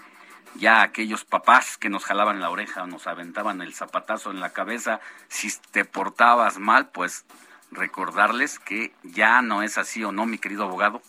Así es, Alex, me da mucho gusto saludarlo, Sofía, buenos días. Buenos días. En, en, efecto, la ley chancla y otras tantas que ha habido, ha habido muchas modificaciones que se han tratado de hacer, pues para tratar de proteger a los niños, que hubo un tiempo en el que ni siquiera estaban considerados en las leyes. Claro. Ya, y, ya después, y- al final poco a poco, ¿no? funcionaba, ¿no? Sí, en efecto, en efecto, Porque era la única forma, yo siempre he pensado que los gritos y los golpes hacia los niños o las niñas es la incapacidad del ser, de los adultos para poder establecer un diálogo con ellos y también de poner y hacer muchas cosas con ellos. Y, y fíjense que el, el propio Código Civil menciona que tienen los papás no solo el derecho, sino la obligación de corregir a los hijos así tal cual. ¿eh? Menciona que hay que corregir a los hijos y hay que, hay que darles directrices, con amor, con cariño, con en forma respetuosa, etcétera, lo cual se ha vuelto muy complicado, no es tan sencillo también para los papás saber cómo educar, eh, de por sí pues, es algo que se va aprendiendo como muy empíricamente, pero bueno, pues al final eh, la idea es pues no jalonearnos, no pegarles, no no maltratarlos, evitar la crueldad, o sea, todas esas cuestiones naturales. Desde la Declaración Universal de los Derechos Humanos del, del 48, de 1948, se empezaron a tocar ya cosas así como de que, oiga, pues, y los niños, ¿qué onda, no? Que son seres humanos importantes, son capaces y, que se, se están desarrollando física y mentalmente, socialmente, pues hay que darle su lugar. Y entonces en, en los tratados internacionales empezaron a, a mencionar sus derechos humanos, luego pues ya saben, se ha venido esta ola de derechos humanos y han habido una serie de cambios que, que se han dado en las leyes en donde, bueno, pues se, manifiestan todos los derechos de los niños. Hay una ley general de derechos de las niñas y niños, incluso adolescentes, que, que se expidió en el año 2014 aquí en nuestro país y que es la que sigue rigiendo. Y la verdad es que, bueno, pues sí tiene muchos puntos esenciales. Eh, tocaremos algunos tópicos aquí muy, muy cortitos, porque sé que tenemos poco tiempo, como siempre, pero sí es importante mencionarlos, porque los niños tienen que ser respetados. En efecto, son el futuro de, nuestro país. De 0 a 18 años son niños mi tesis de grado cuando yo cuando yo eh, me, me, me gradué de la licenciatura hablaba de que los los de 18 años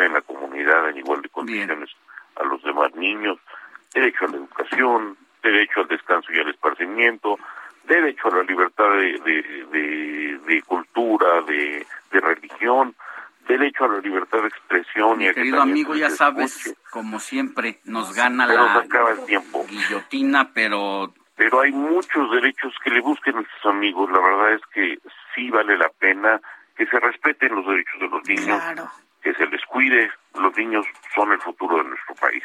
La verdad, y felicidades Gracias. a todos los niñitos que Gracias, nos escuchan abogado. también. Que tengas buen día. Un placer, buen día, les mando un abrazo, necesita estar bien informado también el fin de semana. Esto es Informativo El Heraldo Fin de Semana. Informativo Heraldo Fin de Semana. Regresamos.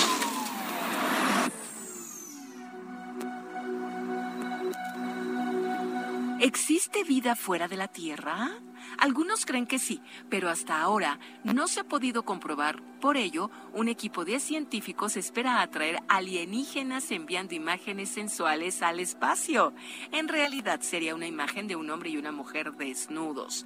El mensaje propuesto incluye conceptos matemáticos y físicos básicos para establecer un medio de comunicación universal, seguido de información sobre la composición bioquímica de la vida en la Tierra, así como representaciones digitalizadas del sistema solar y la superficie terrestre.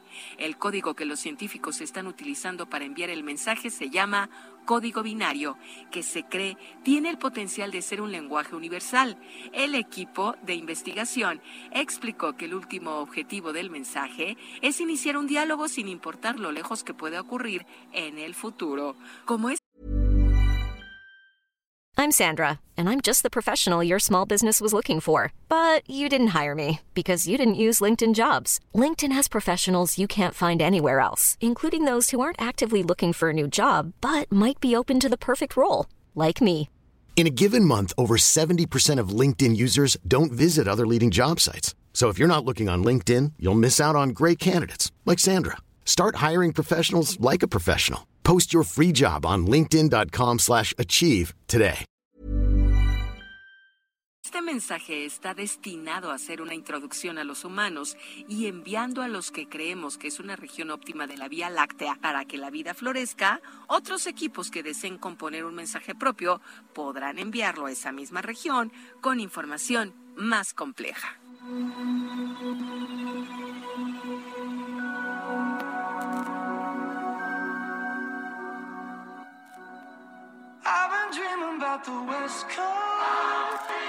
Found some faces that I don't know.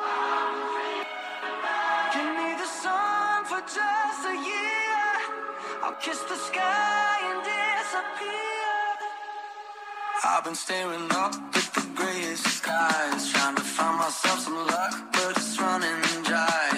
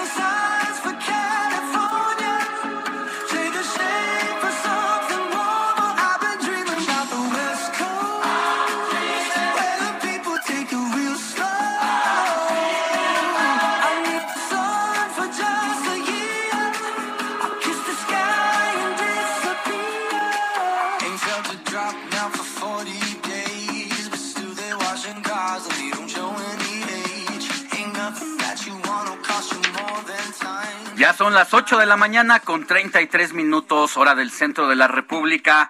¿Qué estamos escuchando, mi querido Héctor Vieira? Así es, Alex Sofi, pues otro de los estrenos musicales que tenemos para ustedes este domingo.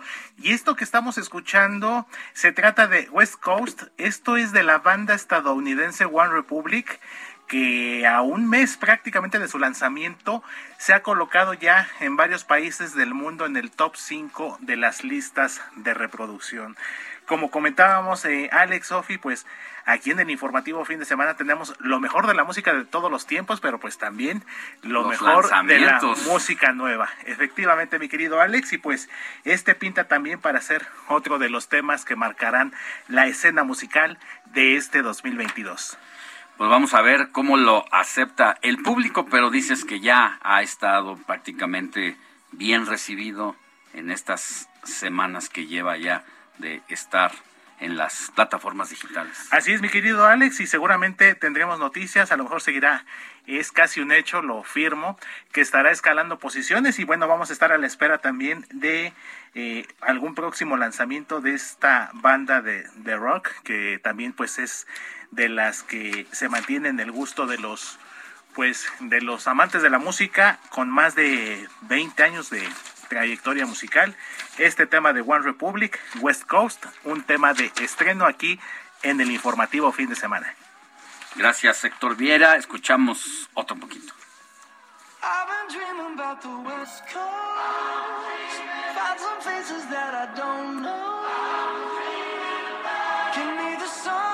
just a year. I'll kiss the sky and disappear. I've been staring up at the grayest skies, trying to find myself some luck, but it's running dry. It's like the weather makes it worse than my cloudy mind. I could really use a dose of some paradise. Sometimes you gotta Informativo El Heraldo, fin de semana, con Sofía García y Alejandro Sánchez. Síganos.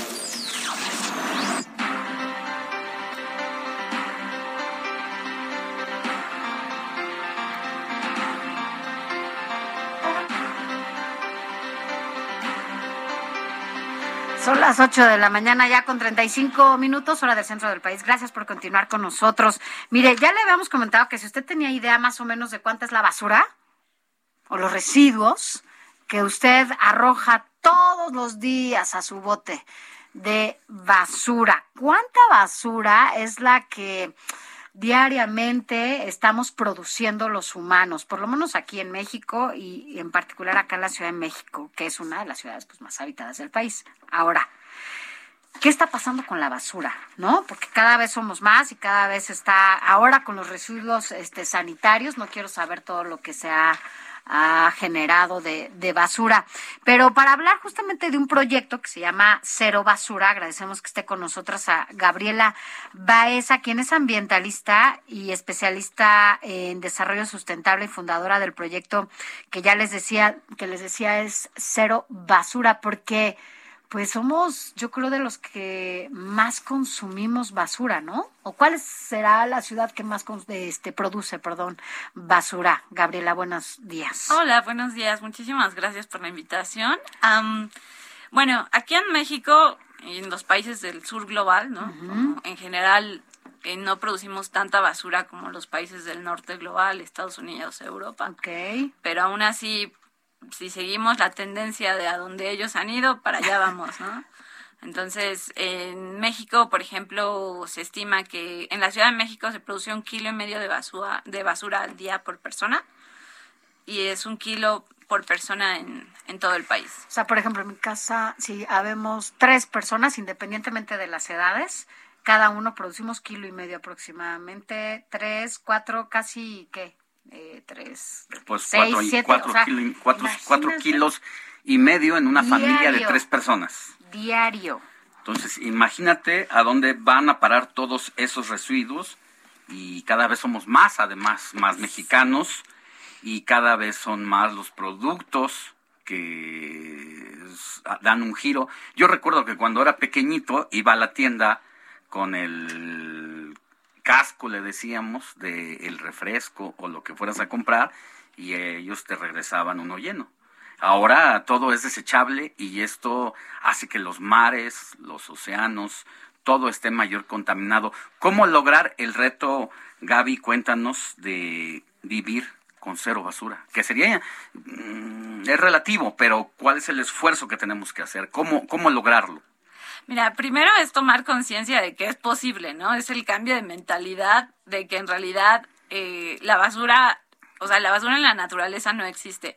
La basura es una falla en cómo diseñamos los productos y cómo diseñamos las cosas que, que adquirimos. Si, o sea, tomando conciencia de que es posible vivir sin basura, entonces empiezas a, a elegir todas las cosas que tienes en tu casa, en lugar de elegir cosas desechables, siempre optas por cosas reusables. Tal como mencionabas, ¿no? Como en la época de los abuelos, donde uno iba a la lechería antigua y entonces ahí te daban Tu tu... bote, ibas en- con tu bote. Tu frasco, ¿no? También. frasco. Sí me acuerdo que iban a dejarlo en casa de mi abuelita, iban a dejar la leche en frascos, obvio de vidrio, y cada caja. vez que iban teníamos que darle los Caja otros hierro, y a los para exacto y o, o como los refrescos también antes, ¿no? Eran, o sea, teníamos que llevar las botellas de vidrio para comprar el nuevo el otro refresco. Entonces, sí había como esta mentalidad por lo menos más reciclable, ¿no? Todo el- Sí, el rollo. incluso los refrescos, no sé si se acuerdan, pero antes era súper normal que te dieran en un, que llevaras tus tus botellas, para Botellas reto- de ajá, renovables. Las caguamas. Sí, exactamente. Sí, las cervezas, tenías que regresar, ¿te acuerdas? La Sí. caja de cervezas para que te dieran Ah, ¿Y te acuerdas las- que dejabas hasta importe en las tiendas? Sí, porque sí. si querías una bebida y no Si se te tenías tú el envase, le decías, bueno, hágame un, un importe ahí, y hasta te hacían un papelito a mano en la tiendita de la esquina de tu casa, los famosos cascos que se le llamó, y que todo eso con el tiempo y en una vida más, entre comillas, Sana. lo voy a decir, más eficiente para mejorar muchas cosas, creo que aceleramos el empeoramiento de vivir con basura en nuestras ciudades. Sí, sí. Lo que pasa es que todo esto proviene de del sistema en el que estamos como inmersos. La rapidez, ¿no? Todo Sí, queremos rápido y no tenemos tiempo de estar reciclando, queremos llevarnos el todo el bote o lo que tengamos que llevar al, al, al lunch, ¿no? Por ejemplo, incluso un lunch de un niño, ¿no? Sí, Yo soy sí, sí. enemiga de mandarles, este, por ejemplo, el yogur o la gelatina o ese tipo de cosas en, en- en su lunch porque es muy, o sea, contaminas demasiado, ¿no? Sí, sí, sí. O las agüitas que ahora hacen hasta para los niños, ¿no? Sí, totalmente. Pero, ajá. ¿Cómo empezar entonces? Eh, porque este trabajo debe ser coordinado y de una manera multifuncional, involucrarse. Necesitamos que el legislativo eh, apriete la tuerca en ese sentido. El sector de la industria, no se diga que son los principales eh, proveedores, vendedores de productos, pues se hagan cada día más sustentables, pero lo más pronto posible. Y la otra, pues, y no menos importante, el cambio de chip en las familias. Sí. ¿Cómo lograr que esto sea como un engranaje que funcione lo antes posible de manera sincronizada? Pues mira, es un trabajo, tal como lo mencionas, es un trabajo conjunto, ¿no? O sea, una parte está el consumidor empujando hacia productos más sustentables, más sostenibles, eh, o sea, productos que, que tú puedas, que, que digamos que no tengan un impacto y entonces generas demanda y ya las empresas comienzan a producir eh, eh, productos sustentables porque hay esa demanda, ¿no? Porque la gente lo, lo está pidiendo. Pero también la parte que mencionas, la parte política, es muy importante. O sea, por ejemplo, ahorita en México se está debatiendo con respecto al, a la responsabilidad extendida del productor.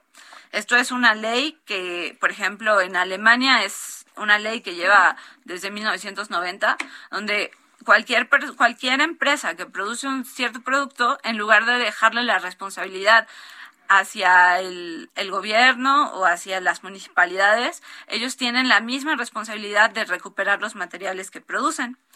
Y entonces aquí en México la industria siempre ha visto a la responsabilidad extendida del productor como una carga que no quieren asumir, como un costo que les ha que les ha que les provoca costos que no quieren asumir, pero falta muchísima sensibilización porque en realidad una estrategia de responsabilidad extendida del productor en realidad le genera beneficios a la misma industria. Por ejemplo, la compañía Xerox en Europa implementó un programa de, de responsabilidad extendida del productor donde todas las la, la, los materiales que sacaban para sus fotocopiadoras los, re- los reincorporaban a su, o sea, los producían y establecían una cadena para regresarlos, ¿no? Para, para cualquier material que ellos producieron, los regresaran y terminaron ahorrando 80 millones de euros al año con este programa. Entonces, digamos que aquí lo que, lo que se necesita muchísimo es sensibilizar a la industria para que la industria deje de creer que es una carga que no quieren asumir, porque en México llevamos muchos años buscando que se implemente la ley de responsabilidad extendida del productor y no se ha logrado, pero yo, desde mi punto de vista, es una falta de sensibilización, ¿no? El que ha pasado con las bolsas, ¿no? Por ejemplo, Sí. ¿no? O sea, hablando de, de algo que, que nos ha atorado muchísimo desde, a todos y a todas, ¿eh? No, o sea, nos- en donde muchas veces ni siquiera nos acostumbramos. Bueno, ahora ya traemos las bolsas del súper en el coche o siempre traes cargando ahí algo, ¿no? Pero un poco retomando lo que decía Alex, es cómo empezar o qué hacer para justamente aprender, ¿no? Desde nosotros, desde nuestro entorno más eh, íntimo, pues, de nuestra familia, nuestra casa, lo que sea, para aprender a reciclar o hacer lo que tengamos que hacer con, con la basura, ¿no? Mira, la clave son las cinco R's del movimiento cero basura. Esto es rechazar, es rechaza todo, todo volantes, popotes, rechaza publicidad porque estamos tan sumergidos en este sistema consumista que siempre nos quieren dar algo que no necesitamos. Entonces la clave es rechazar, ¿no? Después es reducir, esto, esto es como realmente preguntarnos antes de consumir algo si realmente lo necesitamos, ¿no? Si realmente es una necesidad que tenemos en nuestra vida. Reusar es la, es la siguiente R. Esto es cambiar todo lo que tenemos en nuestra casa. eh, pañales, copas, o sea, en lugar de toallas Como los pañales de antes, ¿no? Que Sí. eran de tela. Exactamente. ¿No? Claro, estás diciendo que en, en gran medida para hacer conciencia de esto hay que ir a lo retro.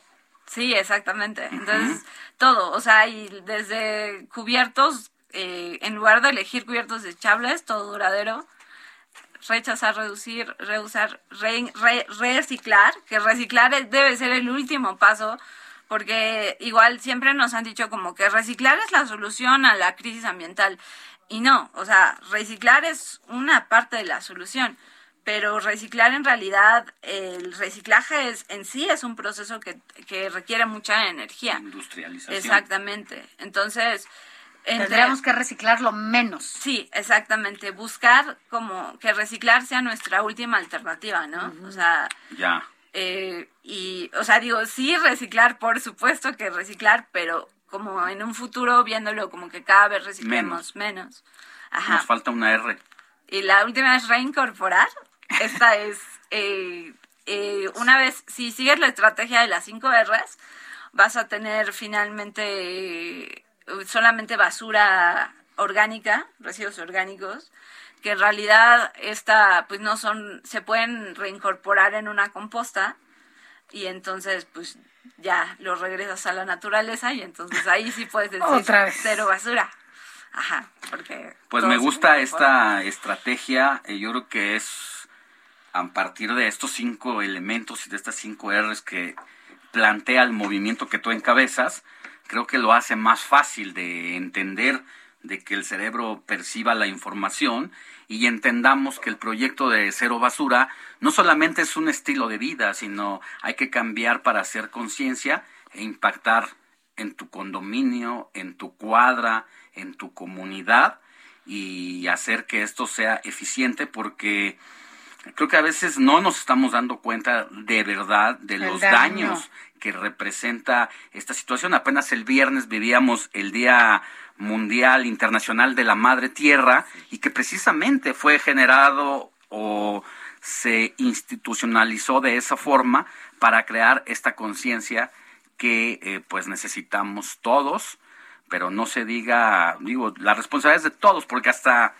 en la escuela, en la primaria, en el kinder, debería ser una de las prioridades que Una nos materia, hagan, que, ¿no? que, que- que tengamos esa conciencia, pero quienes generan riqueza y lo ven todo como un negocio, también tienen pues otra gran parte de la responsabilidad que son las industrias. Pues A lo mejor no estaría mal otra vez regresar precisamente a que todas las empresas estas refresqueras otra vez vuelvan con la repartición de los refrescos, como dirían los abuelos, como en denantes. Sí, y de hecho ya está pasando. O sea, por ejemplo, aquí en México Coca-Cola eh, estableció un programa de un mundo sin residuos, como justamente como para empujar eso de los envases retornables. Pero aquí lo que a mí me gustaría como dejar muy claro es que realmente hablando del, de este de que acaba de ser el Día de la Madre Tierra, justamente es como un llamado a que hay una parte que sí es el consumo, ¿no? Nuestro rol como consumidores, nuestro rol en las elecciones que hacemos como consumidores, pero también está nuestra parte como ciudadanos, ¿no? La parte política, la parte de las decisiones que se están tomando a nivel gubernamental. Por ejemplo, en 2019 el, el gobierno federal anunció un programa que se llama Visión Nacional hacia Cero Residuos. Este programa era muy ambicioso, ¿no? Justamente buscaba eh, hacer lo, lo que lo que yo hago como a nivel micro, que es tratar de vivir sin generar Lo querían basura, hacer nacional. pero a nivel nacional. Entonces ahí ese programa pues era daba muchísima esperanza, porque aquí el el problema en los residuos, sobre todo o la urgencia con la que deberíamos de estar pensando en los residuos, es debido a su relación con la crisis climática. O sea, los Es residuos que nadie lo está viendo, ¿no? De alguna manera pareciera que, que estamos muy lejanos a, a esa crisis, pero la estamos viviendo. Sí, o la sea, estamos- Y, y yo creo que incluso la estamos padeciendo, pero nadie se ha detenido, por lo menos en estas esferas políticas, e incluso nosotros en lo social, no nos hemos detenido a a realmente ver cuáles van a ser esas consecuencias, ¿no? Y cuáles las Y van a tener. están, o sea, ya están siendo, y un poco también para retomar esto del Día de la Madre Tierra, bueno, el día de hoy, que es un día emblemático para la Ciudad de México, donde va a ser retirada una palmera que duró 102 años, entre otras cosas, además del ciclo de vida, como nos decía ayer un ambientalista, pues también tiene que ver un poco con el calentamiento global. ¿Y qué genera el calentamiento global? Pues precisamente Estas desde pérdidas, la contaminación hasta el mal manejo o el exceso de basura, la industrialización.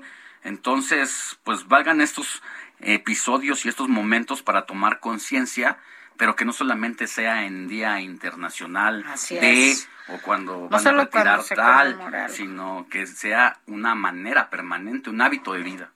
Sí, es, es un hábito de vida y un rol, y te digo, repensar nuestro rol como ciudadanos, no solo ciudadanos mexicanos, sino ciudadanos del planeta, ¿no?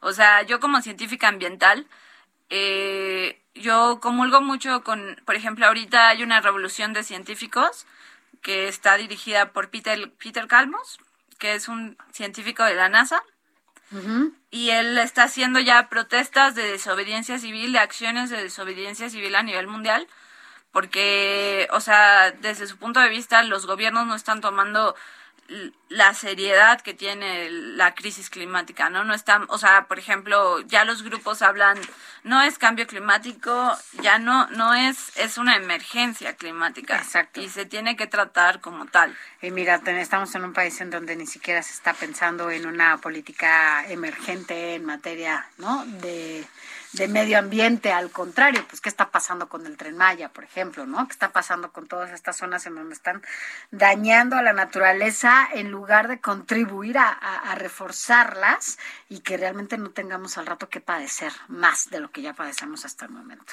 Sí, la verdad es un tema muy crítico todo lo que está pasando ahorita. O sea, eh, digo, es una victoria histórica que haya llegado la izquierda en México desde mi punto de vista, ¿no? Yo soy de izquierda, toda la vida fui de izquierda, pero ahora siento que estamos como en la batalla de, de realmente pues exigir a nuestros gobiernos que, que queremos conocer su agenda ambiental. O sea, eh, se está cerrando el INEC, el Instituto Nacional de Ecología y Cambio Climático.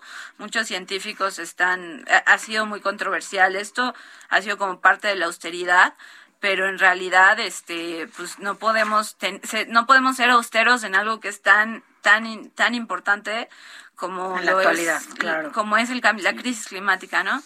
Eh, otra parte también como mencionas lo del tren Maya, o sea, esta campaña de Sélvame el tren le pide, o sea, y es lo que es lo que nosotros queremos que escuchen a los científicos, es lo que los ambientalistas le pedimos a las autoridades, que escuchen a los expertos, que escuchen a, a las personas que, que tienen esta preparación académica para que tomen las decisiones correctas. Entonces, pues aquí los vamos a escuchar porque más adelantito tenemos precisamente también una entrevista con representantes de Sélvame eh, del Tren Maya y estarán aquí también en los micrófonos del informativo. Por lo pronto, es un gusto haberte recibido, que hayas venido con nosotros, que nos hayas vuelto a sacudir las conciencias de quienes estamos aquí al frente de los micrófonos y también de quienes nos escuchan y a seguir trabajando. ¿Dónde se te puede contactar? Y cualquier cosa que el trabajo que están desarrollando ustedes, donde se, se puede revisar. Ah, lo pueden revisar en www.proyectocerobasura.org y en mis redes sociales todo está en Proyecto Cero Basura. Así, digo, yo prefiero que, que si me mandan un correo desde la página web, ya yo siempre contesto. ajá, sí muy rápidamente.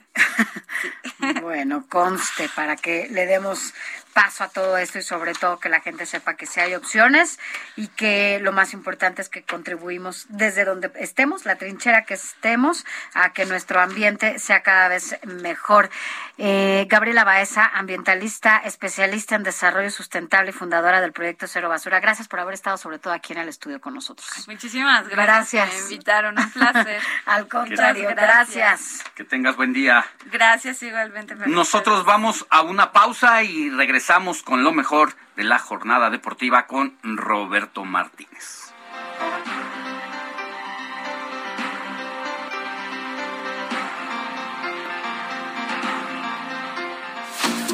La noticia no descansa. Usted necesita estar bien informado también el fin de semana. Esto es Informativo El Heraldo Fin de Semana.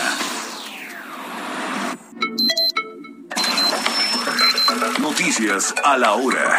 Heraldo Radio le informa.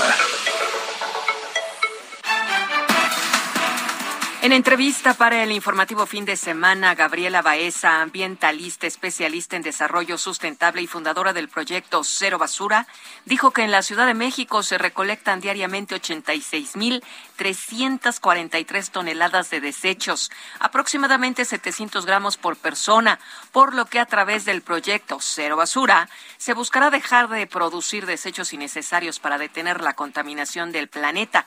Además, habló de las 5 R's. Escuchemos. Mira, la clave son las 5 R's del movimiento Cero Basura. Esto es rechazar, es rechaza todo, todo volantes, popotes, rechaza publicidad porque estamos tan sumergidos en este sistema consumista que siempre nos quieren dar algo que no necesitamos. Entonces la clave es rechazar, ¿no? Después es reducir, esto, esto es como realmente preguntarnos antes de consumir algo si realmente lo necesitamos, ¿no? Si realmente es una necesidad que tenemos en nuestra vida. Reusar es la, es la siguiente R. Esto es cambiar todo lo que tenemos en nuestra casa. Eh, pañales, copas, o sea, en lugar de toallas como los pañales de antes, ¿no? Que eran de tela. Exactamente, ¿no? Claro, me estás diciendo que en, gran medida para hacer conciencia de esto hay que ir a lo retro. Sí, exactamente. Entonces, todo, o sea, y desde cubiertos, eh, en lugar de elegir cubiertos desechables, todo duradero, rechazar, reducir, reusar, reciclar, que reciclar debe ser el último paso, porque igual siempre nos han dicho como que reciclar es la solución a la crisis ambiental. Y no, o sea, reciclar es una parte de la solución, pero reciclar en realidad, el reciclaje es, en sí es un proceso que, que requiere mucha energía. Industrialización. Exactamente. Entonces, Tendríamos que reciclarlo menos. Sí, exactamente. Buscar como que reciclar sea nuestra última alternativa, ¿no? O sea. Ya. Eh, y, o sea, digo, sí reciclar, por supuesto que reciclar, pero como en un futuro viéndolo como que cada vez reciclemos menos. Ajá. Nos falta una R. Y la última es reincorporar. Esta es, eh, eh, una vez, si sigues la estrategia de las cinco R's, vas a tener finalmente eh, solamente basura orgánica, residuos orgánicos, que en realidad esta, pues no son, se pueden reincorporar en una composta y entonces pues ya los regresas a la naturaleza y entonces ahí sí puedes decir cero basura. En Jalisco fueron localizados maniatados y con el tiro de gracia tres hombres en el fraccionamiento Villa Fontana Aqua en el municipio de Tlajomulco. Se desconocen datos sobre las posibles causas del homicidio. Las bibliotecas públicas de León integran a su acervo 28 ediciones y coediciones del Instituto Cultural de León, ejemplares que fueron donados a través del programa FENAL permanente en el marco de la celebración del Día Internacional del Libro. Con esta entrega se beneficia a las y los usuarios de 22 bibliotecas ubicadas en siete delegaciones. En el Orbe, una explosión de un depósito ilegal de refinado de petróleo en Nigeria causó la muerte de más de 100 personas durante la noche del sábado. Así lo dijo un funcionario del gobierno local.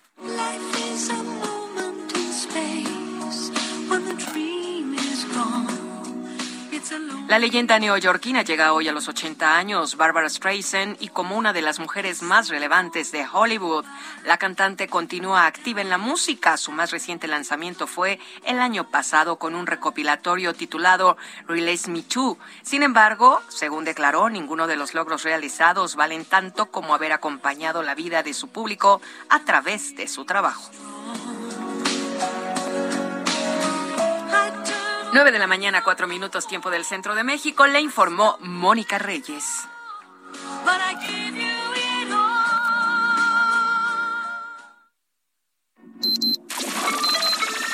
Esto fue Noticias a la Hora. Siga enterado. Informativo, Heraldo Fin de Semana. Regresamos.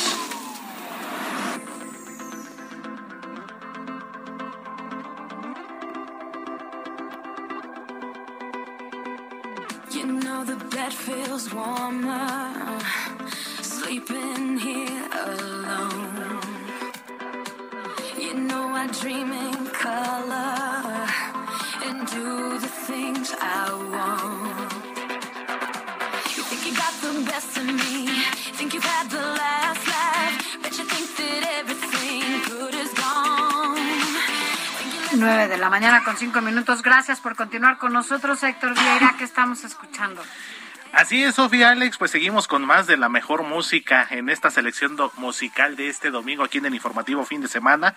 Pues quien también está de festejo este domingo 24 de abril es la cantautora y actriz estadounidense Kelly Clarkson, eh, pues muy recordada por haber surgido de este reality show muy famoso Latin American Idol allá por el año 2004. Pues hoy está cumpliendo 40 años y por eso la estamos recordando precisamente con este tema, uno de sus grandes éxitos titulado Stronger, efectivamente mi querida Sophie, que forma parte del álbum del mismo nombre lanzado en 2011. Actriz, cantante, compositora, otro de sus grandes temas, Because of You, que fue el que ya la catapultó a la fama internacional, y pues este tema Stronger, que también pues es de los grandes éxitos en este 40 aniversario, su cumpleaños número 40 de Kelly Clarkson. Y que además nos gustan muchas mujeres, la verdad. Yo tenía un amigo que me decía, ¿por qué siempre tienes ese tipo de canciones en tu playlist? Y bueno, pues evidentemente habla de la, de, de, de la fortaleza y El de las de mujeres, las mujeres, exactamente. efectivamente, mi querida Entonces, bueno, pues está bien, escuchemos Stronger, un poquito más de Stronger. Gracias. Claro que sí, Sofía Alex.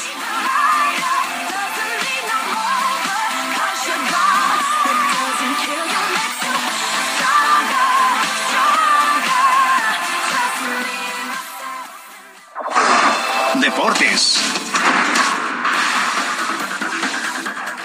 Querido Robert Martínez, buenos días. Muy buenos días, Sofi. Muy buenos días, Alex. ¿Cómo están?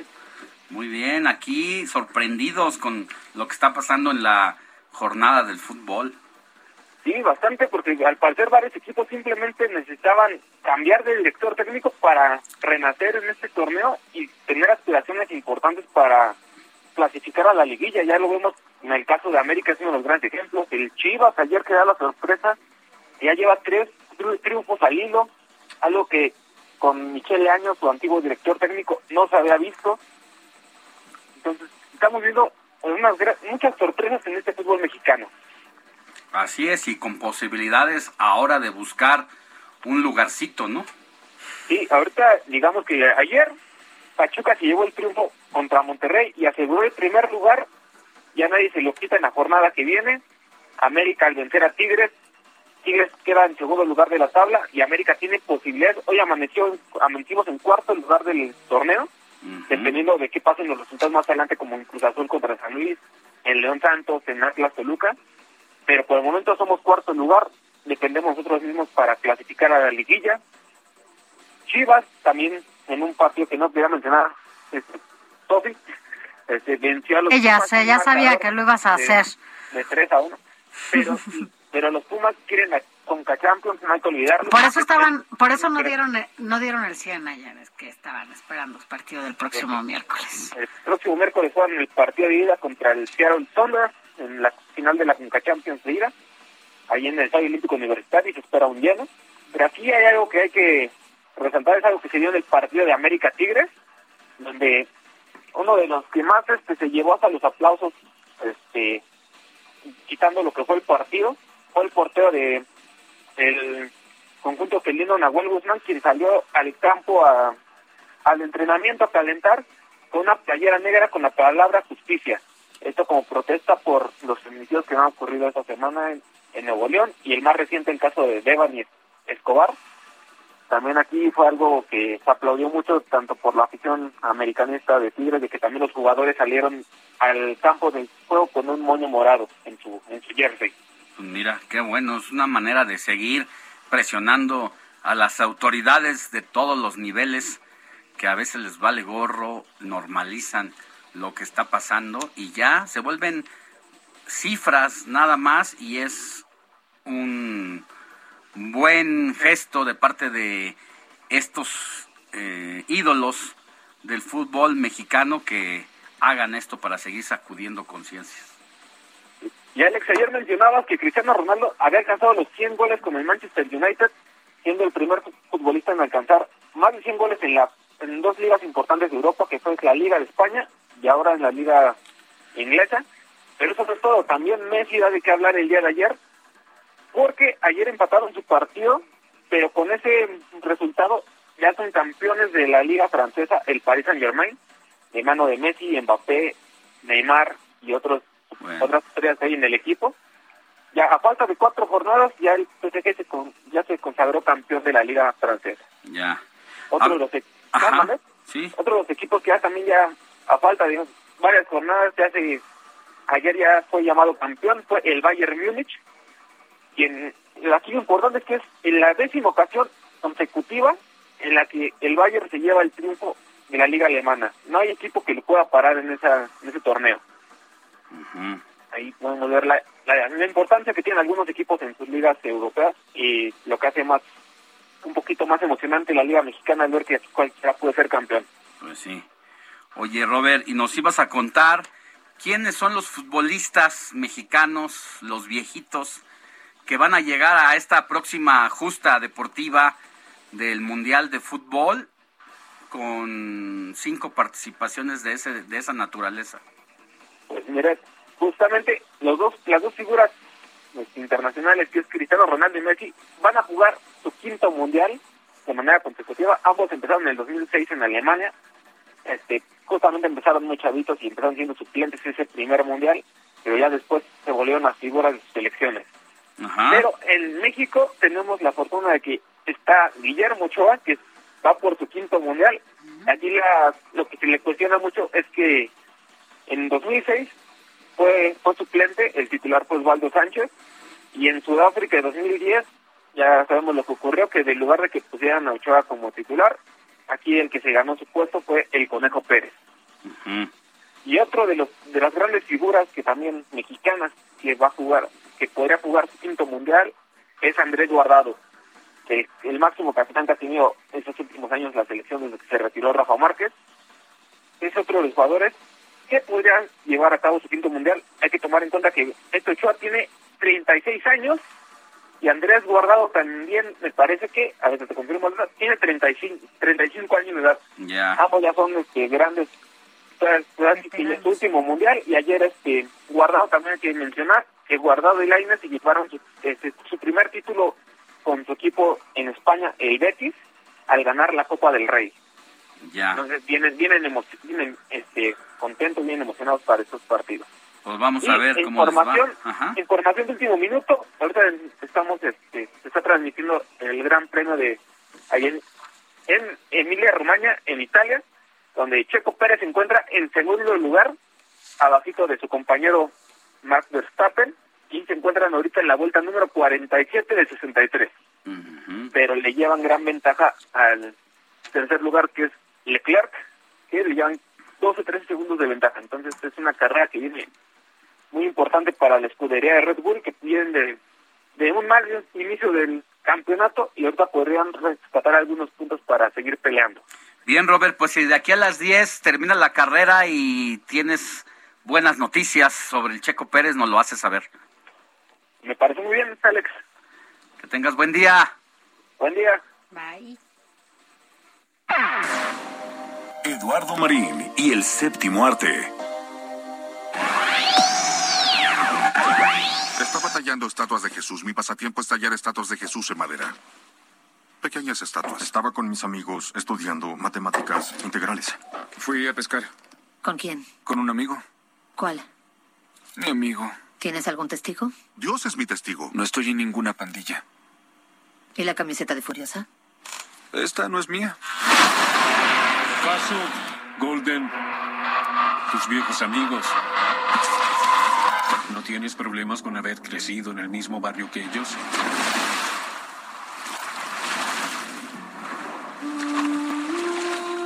Desapareciste 10 años. Y de pronto reapareces con un agujero en la cabeza.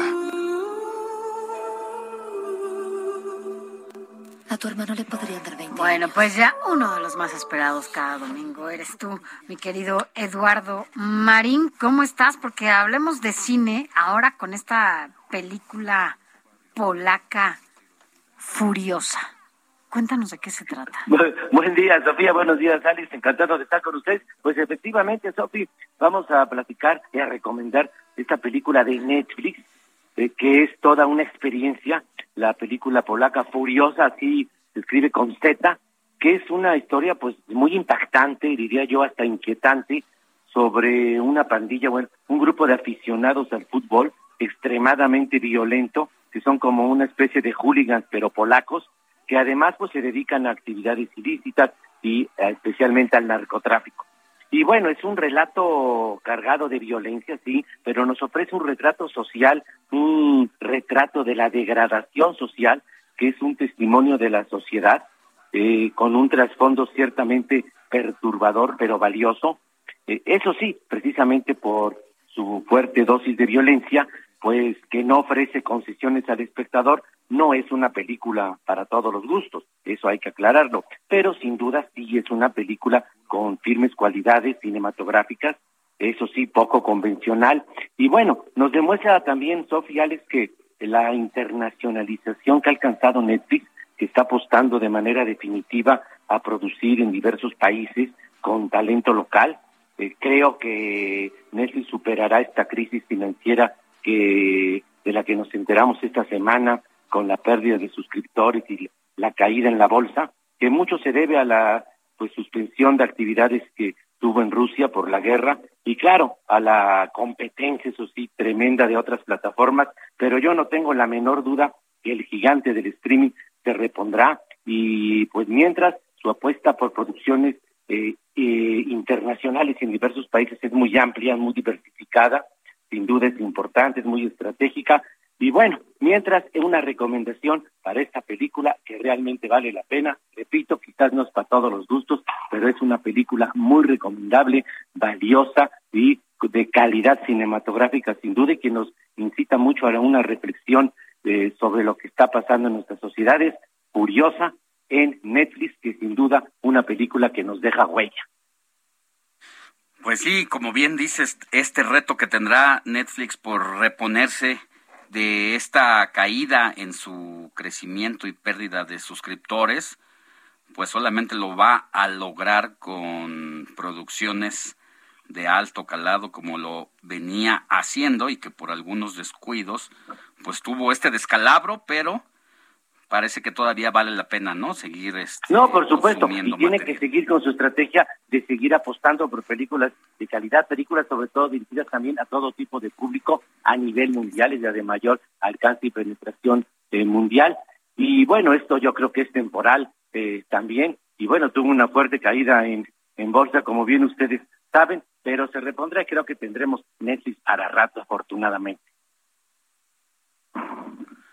Pues muy bien, mi querido, mi querido Lalo, vamos a ver ah, por lo pronto esta película polaca y ya seguiremos las recomendaciones de la próxima semana. No sé si decidas que le toque a Netflix o alguna otra de cine. O, o, o de lo que están en, en cartelera también. Exactamente. Pues, hay que combinar todo, ¿verdad? Oye. Pero por lo pronto, esta opción curiosa, así, repito, con Z, una película muy diferente a lo que nos tiene acostumbrado normalmente Hollywood. Bueno, pues ya la veremos, a ver de qué, a ver de qué se trata, sobre todo en esta producción que, bueno, pinta, pinta muy bien. Hablamos de los polacos. Gracias, Así Eduardo es. Marín. Gracias, muy buenos días, feliz domingo. Igual para ti. Feliz domingo. Feliz domingo. Hasta Y luego. Usted si todavía no ha cachado que mañana regresan todos los niños a la escuela, tome sus precauciones porque hay que arreglar todo lo que tiene que ver con los niños, desde los uniformes, el lunch, el coche, las tareas, todo lo que uno casi siempre deja hasta el último. Acuérdese usted, cuando era niño no lo dejaba ahí. La, bueno, ahora ya no son monografías, ¿no? Porque ahora todo ves en, en, en, en el la computadora, pero pues el- la monografía, la tarea, la cartulina, el papel crepel, no sé qué, no sé qué, por no ver las cosas a tiempo. Bueno, vamos a pasar a la lectura de mensajitos. Buenos días, Sofi y Alex. Aprovechando el tema que están tratando, que se refiere al tema de cero basura. Les comento que eso que dicen que antes se hacía como consumir refrescos envasados en vidrio sigue siendo una realidad, solo que pocos lo saben. Nosotros en casa pedimos refresco retornable. Miren, y nos enseña una caja con 24 botellas de 355 mililitros. Pues sí, es una buena opción en familia. Eh, la verdad es que cada vez son menos las personas que acuden a la tienda con su envase, como lo hacen aquí.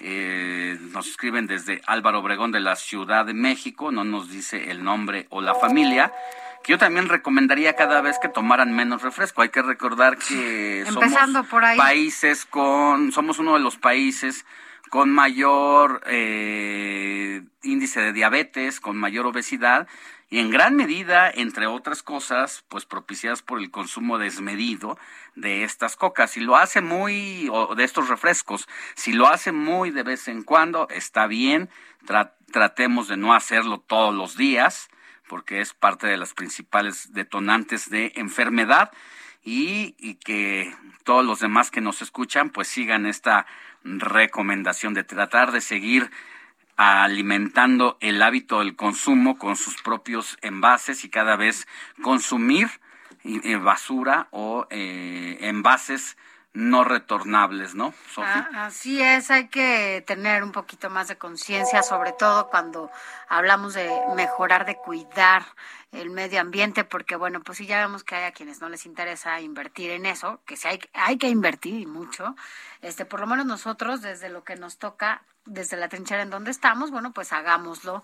Eh, yo en mi caso, por ejemplo, no compro ya botellas de agua, ¿no? Este, tengo el filtro en la casa, o hay quien, bueno, pues no tiene filtro, pero yo me acuerdo que mi abuelita, que siempre es mi referente, eh, y mi mamá, obvio, pero hervían el agua, porque sacaban el agua de la, pues, de la llave, pues, y entonces lo que hacían era hervir el agua para consumirla en casa, ¿no? Y ya, y la vaciaban en grandes, eh, pues, Recipientes. Ajá, recipientes de vidrio. Entonces tu agua pues ya estaba limpia, ¿no? Entonces no teníamos que esperar a que llegaran estas botellas que de repente fue el auge de las botellitas de agua en donde es impresionante. Ahora dicen que, que, que hay... eh, reciclaje, ¿no? De estas botellas de plástico y hacen de más, ahora hasta juntan las tapitas que son de plástico, pero pero si no hacemos nosotros lo que nos toca, bueno, pues tampoco esperamos que los demás vengan a hacerlo, ¿no? ¿Tienes algún otro mensajito? Pues mira, nada. Ah, nos escriben de Tamaulipas y nos escriben una foto maravillosa que dice que, bueno, pues así el amanecer en el sur de Tamaulipas. Muchos saludos, Javier López. Gracias a todos ustedes, a quienes nos escuchan en todo el país.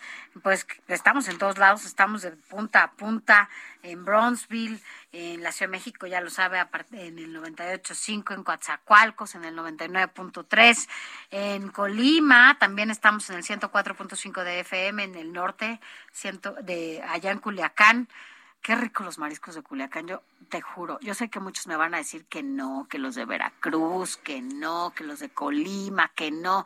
Bueno, hoy por hoy, los más ricos que he probado en la vida, es más, el callo de hacha más delicioso que he probado fue allá en, en Culiacán, Guadalajara. Allá vas a decir que las mejores tortas ahogadas que has comido son de, claro que sí. Guadalajara.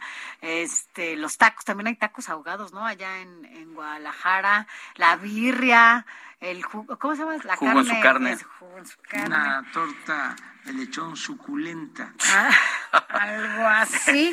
Ese es más para el sur. el- sí, más sí, para sí, el sur. sí. No, no se equivoque, ciudadano. De lechón. Bueno, por allá, eh, mira, en Guadalajara nos escuchan en el 100.3, en La Laguna, allá estuve en La Laguna, por cierto, oiga, qué calor, en el 104.3 de FM, qué calor, o sea, nos tocó creo que, trein- yo sentí que estábamos a 45, pero no, eran como 34 o 35 grados. Saludos, saludos hasta allá, a todos los que nos escuchan más tarde, ahorita les decimos también Monterrey, Morelia, Nayarit, Oaxaca, San Luis Potosí, Tampico, Tapachula, Tehuantepec, Tijuana, Tuxtla Gutiérrez, Villahermosa, bueno, de todos, de todos lados. Bueno, seguimos con más de la industria cinematográfica, pero al volver de la pausa, porque tendremos todos los detalles sobre el regreso de uno de los festivales más importantes celebrados en nuestro país.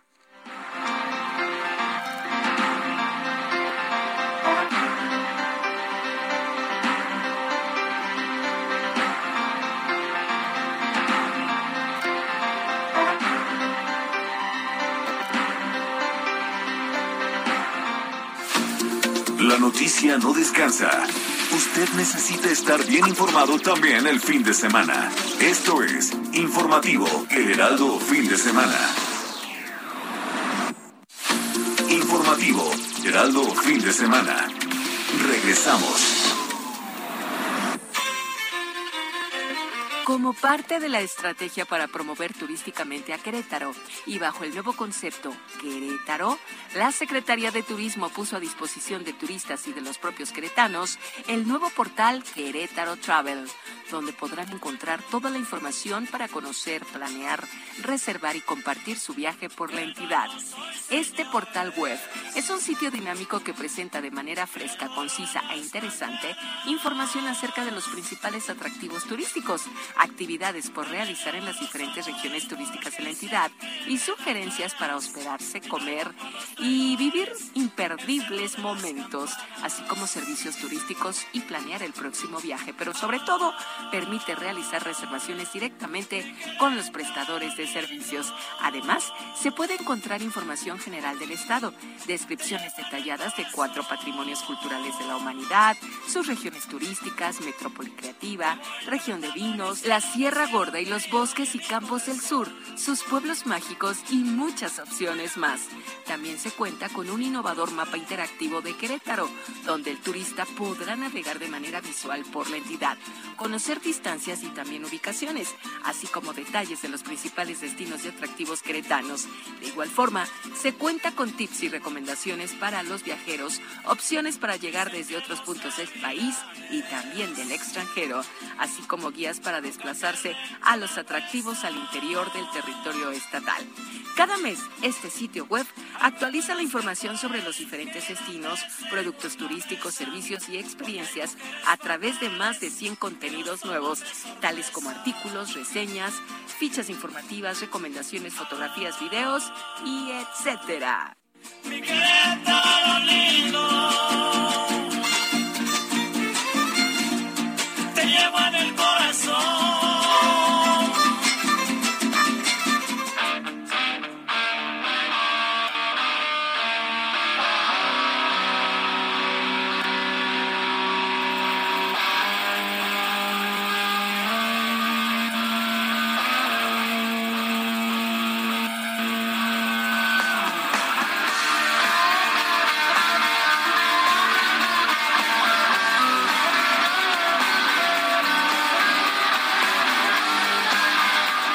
¿Qué estamos escuchando, Héctor Vieira?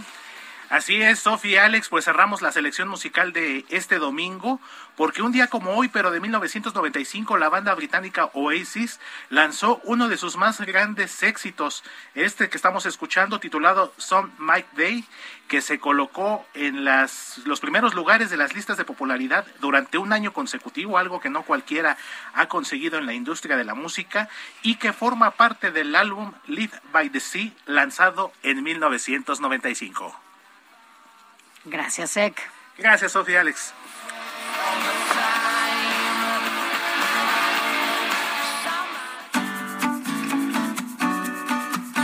Escríbanos o mándenos un mensaje de voz al WhatsApp del informativo fin de semana 5591 63 5119.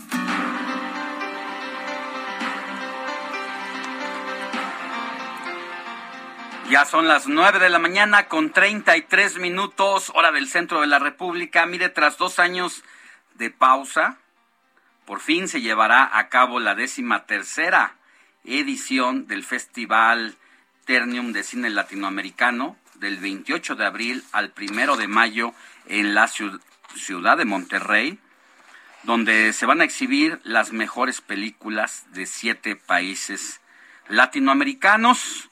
Agradecemos que estén en la línea telefónica a Damián Cano, director artístico del festival, y Rubí Betancourt, analista de relaciones con la comunidad en Ternium.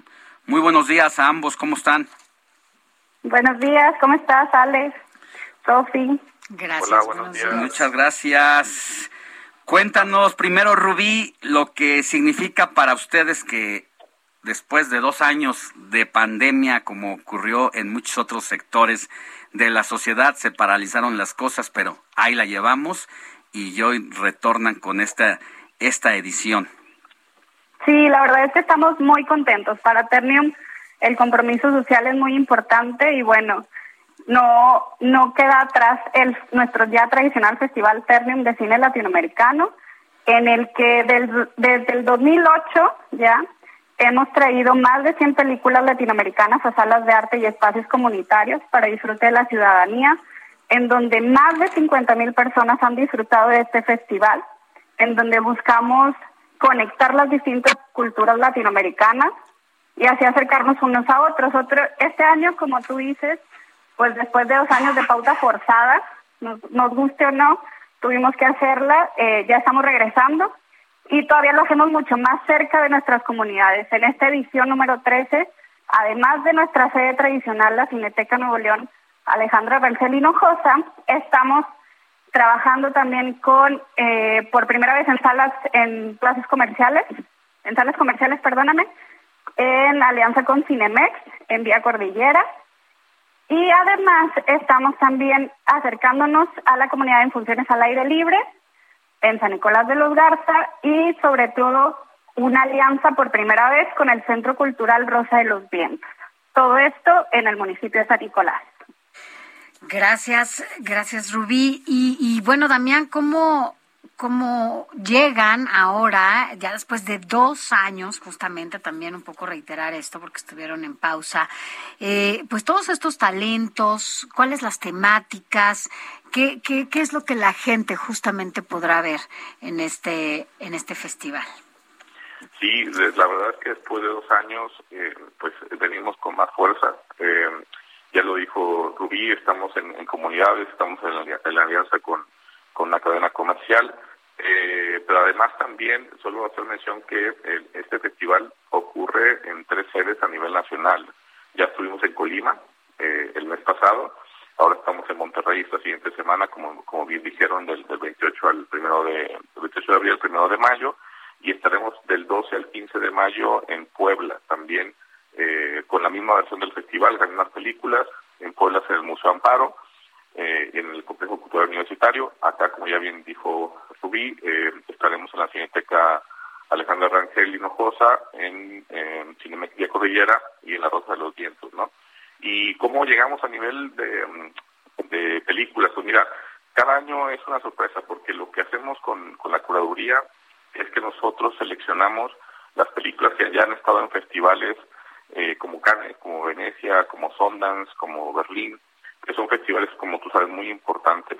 Y nosotros lo que hacemos es de todos esos festivales buscamos las películas latinoamericanas, las que les ha, les ha ido mucho mm, pues, mejor, y de eso hacemos una curaduría. Entonces, el público que, que va a ir a ver estas películas va a darse cuenta del nivel tan alto que hay ya en el, cine latinoamericano, ¿no? Entonces, el que va al Festival Término de Cine Latinoamericano, eh, al final, si puede ir a varias funciones, va a tener una muy buena perspectiva de lo mejor del cine latinoamericano del año pasado y de este, ¿no? Entonces, ese es como nuestro nuestro sello y después de dos años, como bien ya hemos dicho, pues volvemos con más fuerza para eso, ¿no? Tenemos eh, sobre todo dos invitados especiales. Tenemos eh, el documental Comala, que es un documental hecho aquí en Monterrey por un documentalista eh, regiomontano eh, que le ha ido muy bien en, en bastantes festivales fuera de México y es la primera vez que se presenta aquí mismo. En, ¿Quién en es? donde fue. Eh, Gian Cassini es el director. Gian Cassini. Gian Cassini estará con nosotros. Tenemos una noche de gala con él el viernes eh, 29 en la Cineteca Alejandra Rangel. Eh, mm, diálogo con él, las dos salas para él. Las dos salas proyectarán este, la misma película y al final tenemos un cóctel para que dialogue con toda la gente. Y, perdón, y al mismo tiempo tendremos otro otra gala, pero con un invitado boliviano de las películas que traemos que se llama Pseudo. Es la primera vez que en el festival tenemos una película boliviana. Eso nos da mucho gusto porque cada vez vemos que hay más países latinoamericanos haciendo todavía más cine. Y traemos a Gori Patiño. Gori Patiño, eh, su película Pseudo, estará en Cinemex Vía Corrida también en una gala y con un diálogo con él. Lo traemos desde Bolivia directo ese mismo día y se queda ot- hasta el domingo para presentarlo también en la Cineteca. Entonces Gori presenta su película el viernes y el y el, y el domingo este y ya la presenta el viernes en Cineteca eh, ante el frío. Este es el Hinojosa, perdón. Pues han ocurrido cosas importantes en el cine nacional y en el documentalismo también mexicano, eh, en lo que está pasando allá en Nuevo León, en Monterrey, en las últimas fechas, poquito antes de la pandemia, Fernando Frías ganaba con y sonaba sonaba fuerte ya no soy de aquí una película precisamente que se hizo en los barrios de allá de Monterrey. Tienen ahora a Cassini Diego Osorno también que es un regio de la Universidad Autónoma de Nuevo León que empezó en el periodismo y poco a poco ha ido ganando espacio en el docu- documentalismo y en el cine. Sí, sí, sí, Diego es un, es un gran exponente porque como bien dices ha, ido eh, avan- eh, moviéndose del periodismo, que el, cual él es pre- Premio Nacional de Periodismo incluso creo, y ahora es, es un gran documentalista también, eh, y sí, la verdad es que cada vez el documental se mueve más acá eh, Monterrey, la ficción también con Ya no estoy aquí, Ya no estoy aquí pues ha ganado muchos premios, Jan Cassini también ha ganado muchos premios con su documental y pues estará con nosotros sobre todo porque es, es un documental muy interesante porque habla, se llama Comala, el documental, y parecería como que no tiene nada que ver con Monterrey, pero bueno, hace alusión a- al libro de Pedro Páramo, donde fue apreciado al principio de la, de la novela, habla de vengo a buscar a mi padre aquí a Comala, y pues porque es la búsqueda del padre, es la búsqueda de, de un padre, eh, todo el documental de Jan. Bueno, pues eh, además como pasan este tipo de cosas también allá en Monterrey, allá en Nuevo León, pues eh, Rubí eh, llega a este, este festival en un momento también difícil, ¿no?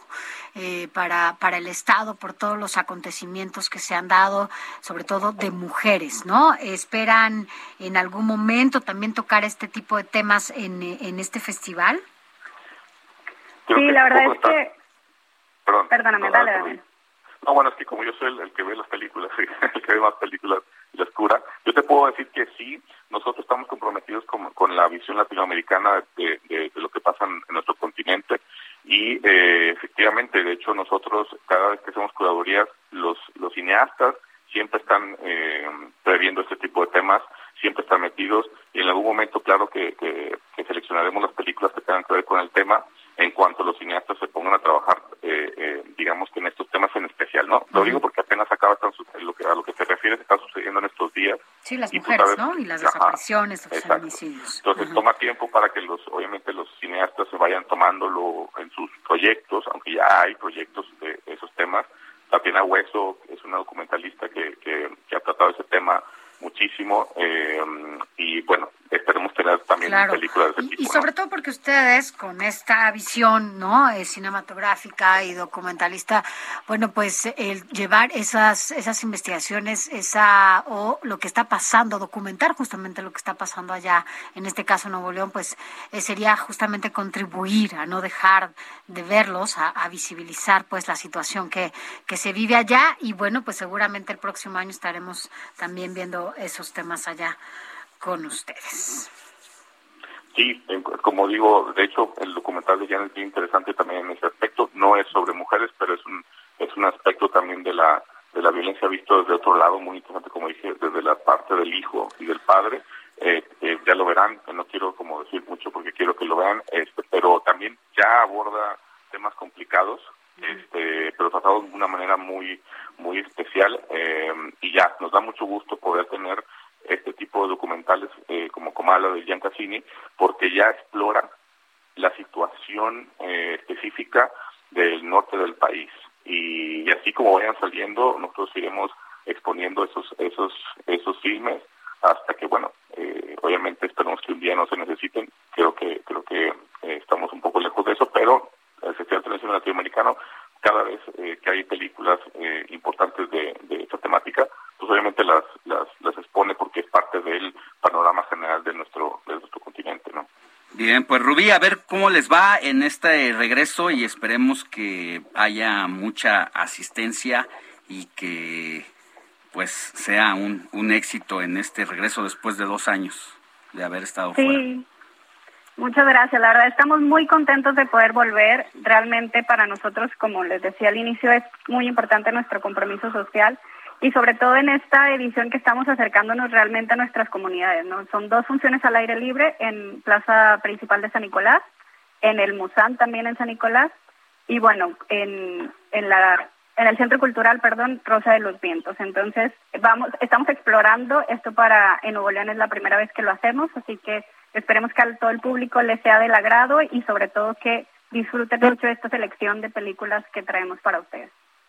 Pues mucha suerte y muchas gracias a ambos y estaremos pendientes del 28 de abril al primero de mayo de lo que pasa allá en Monterrey, en el que se exhibirán las mejores películas de siete países latinoamericanos y a ver si hacemos una comunicación eh, pues antes de que de que termine eh, otra vez este esta edición. Cuando gusten. Gracias. Buen día. Muchas gracias. Hasta luego. Hasta luego. Hasta luego. Hasta luego. De último minuto, informativo Heraldo fin de semana. Roberto Martínez, ¿qué pasó con el Checo Pérez? Mm, Pues nada más para decirte, Alex, que Checo Pérez quedó en segundo lugar y va a subir al podio en el Gran Premio de Emilia Romagna. El primer lugar se lo llevó su compañero Mark Verstappen y Ferrari tuvo unos incidentes durante la carrera que ya ni siquiera lograron el podio y Landon Norris logró la tercera posición. Pero aquí podemos ver que es el primer, el primer, la primera vez en este campeonato que Red Bull hace el 1-2 primero Mark Verstappen y segundo Checo Pérez, siendo una gran carrera y una gran participación de nuestro compatriota mexicano. Pues muy bien, ya estaremos eh, viendo las imágenes más adelante de pues esta victoria, ¿no? Porque es un segundo lugar, pero su compañero de equipo está en el podio número en el primer lugar y bueno, hace historia, sigue haciendo historia el Checo Pérez. Que tengas buen día, Robert. Muchas gracias igualmente. Bye. Bye. Gracias. Informativo El Heraldo fin de semana con Sofía García y Alejandro Sánchez. Síganos. Son nueve con 47 minutos hora del centro del país. Eh, agradecemos que esté con nosotros en la línea a José Urbina, ya conocido como el Buzo, o algunos te dicen José Pepe Tiburón, ¿no? Por Pepe Tiburón, correcto. Pepe Tiburón. Este, bueno, porque eh, mañana se supone tendrá una reunión con el presidente Andrés Manuel López Obrador, justamente para manifestarle, ¿no? De viva voz, estarán ahí ustedes con él, eh, dialogando, explicándole por qué este paso del tren Maya en su tramo 5 pues lastima de manera brutal el medio ambiente y varios cenotes que se encuentran en esta ruta. ¿Cómo estás? Muy buenos días. ¿Qué tal? Buenos días. Eh, estoy en el aeropuerto en este momento, perdón por el ruido, estoy abordando el avión, precisamente para ir a la Ciudad de México a encontrarnos con el señor presidente y escuchar qué es lo que él tiene que decir, porque nos ha invitado a, escuchar.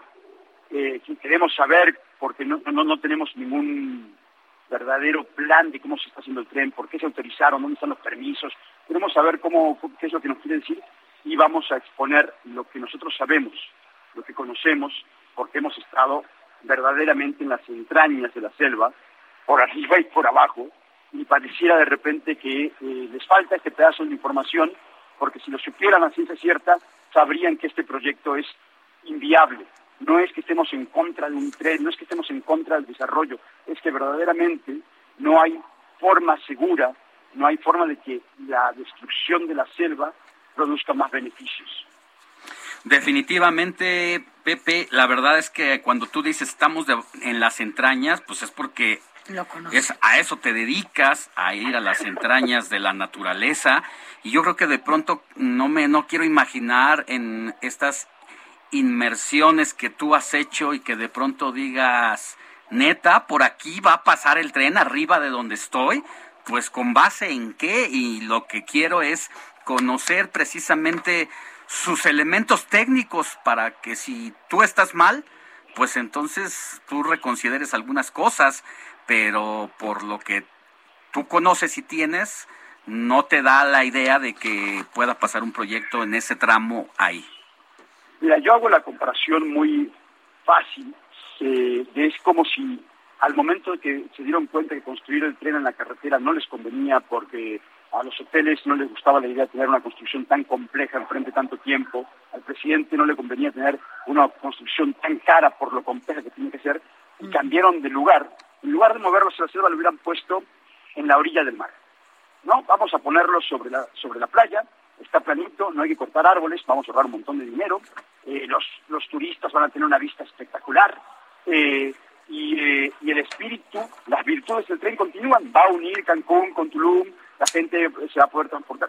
Pero tú inmediatamente dices, esto es absurdo, Pepe, ¿cómo lo vas a poner allí? Yo te puedo repetir exactamente los mismos argumentos que me das hoy por poner lo de las virtudes de un tren. Y, me vas a decir, es que vamos a proteger a las tortugas. Yo te voy a decir que no son solamente las tortugas, hay cangrejos, hay estrellas de mar, hay, eh, hay, una, hay una conexión entre el manglar y la arena y los, los recifes. Y tú me vas a decir, ¿por qué estás en contra del desarrollo? Yo te decir que no, es que no, no tiene sentido construirlo ahí. Eh, para nosotros que conocemos las entrañas de la selva, es igual de absurdo, no tiene ningún sentido, no tiene pies ni cabeza. Marcaron una línea en un papel y van talando árboles y van descubriendo qué es lo que hay al talarlos, no antes. Pepe, yo quiero solamente también comentar que incluso en esta campaña que se lanzó, la de Selva del Tren, eh, no, no se manifestaron en contra de que se construya el tren Maya, se manifestaron en contra de esta ruta que, como tú dices, no solamente pondría en riesgo la naturaleza, incluso creo que también se pondría en, riesgo el, el, recorrido que se haga en este, en este tramo. Ahora, dime algo, te quiero preguntar algo, porque incluso tú lo, lo comentaste en esta invitación que querías hacer al hijo del presidente a bucear. Mira, a mí me llenó el corazón de alegría cuando el presidente dice esto, de que su hijo le formó la preocupación, y el presidente, al tratarlo al niño como, como si no supiese lo que está hablando, parecía que nos, nos, estaba tratando a nosotros también como si no supiéramos. Porque, porque el hijo manifestó algo como que, pues, deberían de revisarlo, ¿no? O sea, como que manifestó más... Dijo, oye, papá y la selva, como si el hijo no supiese de lo que estaba hablando, ¿no? Eh, y posiblemente hijo solamente estaba repitiendo lo que había escuchado en los medios porque nunca ha ido a la selva, nunca ha estado en un cenote. Entonces a mí en ese momento se me ocurrió, hombre, feliz cumpleaños, te llevo a bucear. En ese momento no sabía que era su cumpleaños, hoy lo sé, te lo regalo de cumpleaños, lo quiero llevar a bucear, lo quiero certificar como un buzo y lo llevo a bucear para que salga del agua y le diga a su papá, papá, esto es increíble, nunca había visto algo así, por favor, protégelo. O sea, nosotros no estamos en contra de, ningún ideal político en esta lucha. Estamos eh, a favor de que el presidente tome una decisión que lo encumbre como un mandatario que protege al medio ambiente, que tomó una buena decisión. ¿Entiendes? Así es. Oye, ya nada más por último, antes de despedirnos, un juez finalmente suspendió la obra de ese tramo por falta de permisos ambientales. ¿Una buena noticia? Por supuesto, por supuesto, por supuesto. Eh, no, no solamente somos un grupo de gente que está alzando la mano en Facebook y en Twitter, y, no, somos un grupo que está tratando de agotar todos los recursos a nuestro alcance para comunicar qué es lo que tenemos que salvar, con, con respaldos científicos, con nuestras eh, eh, experiencias y, por supuesto, presentando recursos legales. Pues en esta- esta ocasión, este, el juez nos dijo, tienen razón, vamos a suspender las obras. La audiencia se suspende hasta el 13 de mayo, en la que todas las partes están comunicados, y hasta entonces tienen que estar suspendidos los trabajos Pues en el tramo 5 Sur. Vamos a, a estar al pendiente de lo que mañana surja en esta, en esta reunión, Pepe Tiburón, y te vamos a estar buscando para que nos cuentes por lo pronto mucho éxito y que todo salga bien, por el bien, sobre todo, de nuestro país y de la naturaleza que ahí se ubica en uno de los rincones más importantes y paraísos que tenemos en este, en este país. Gracias, Pepe, por haber estado con nosotros. Con gusto, algún día hablaremos de los tiburones. Día, Hasta luego. Buen día, hasta luego. Nosotros ya llegamos al final de esta emisión de Pero- domingo 24 de abril, pero aquí lo vamos a dejar con Hiroshi Takahashi y el periodismo de emergencia que nos da un adelantito.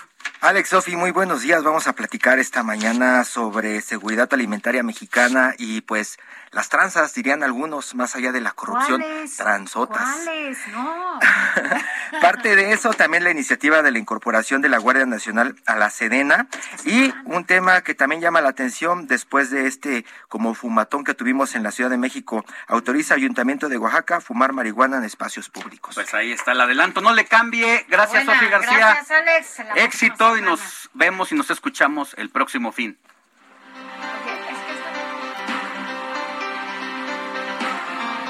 Heraldo Media Group presentó Informativo El Heraldo Fin de Semana con Sofía García y Alejandro Sánchez a través de El Heraldo Radio con la H que sí suena y ahora también se escucha. Ever catch yourself eating the same flavorless dinner three days in a row? Dreaming of something better? Well, HelloFresh is your guilt-free dream come true, baby. It's me, Kiki Palmer. Let's wake up those taste buds with hot, juicy pecan-crusted chicken or garlic butter shrimp scampi. Mm.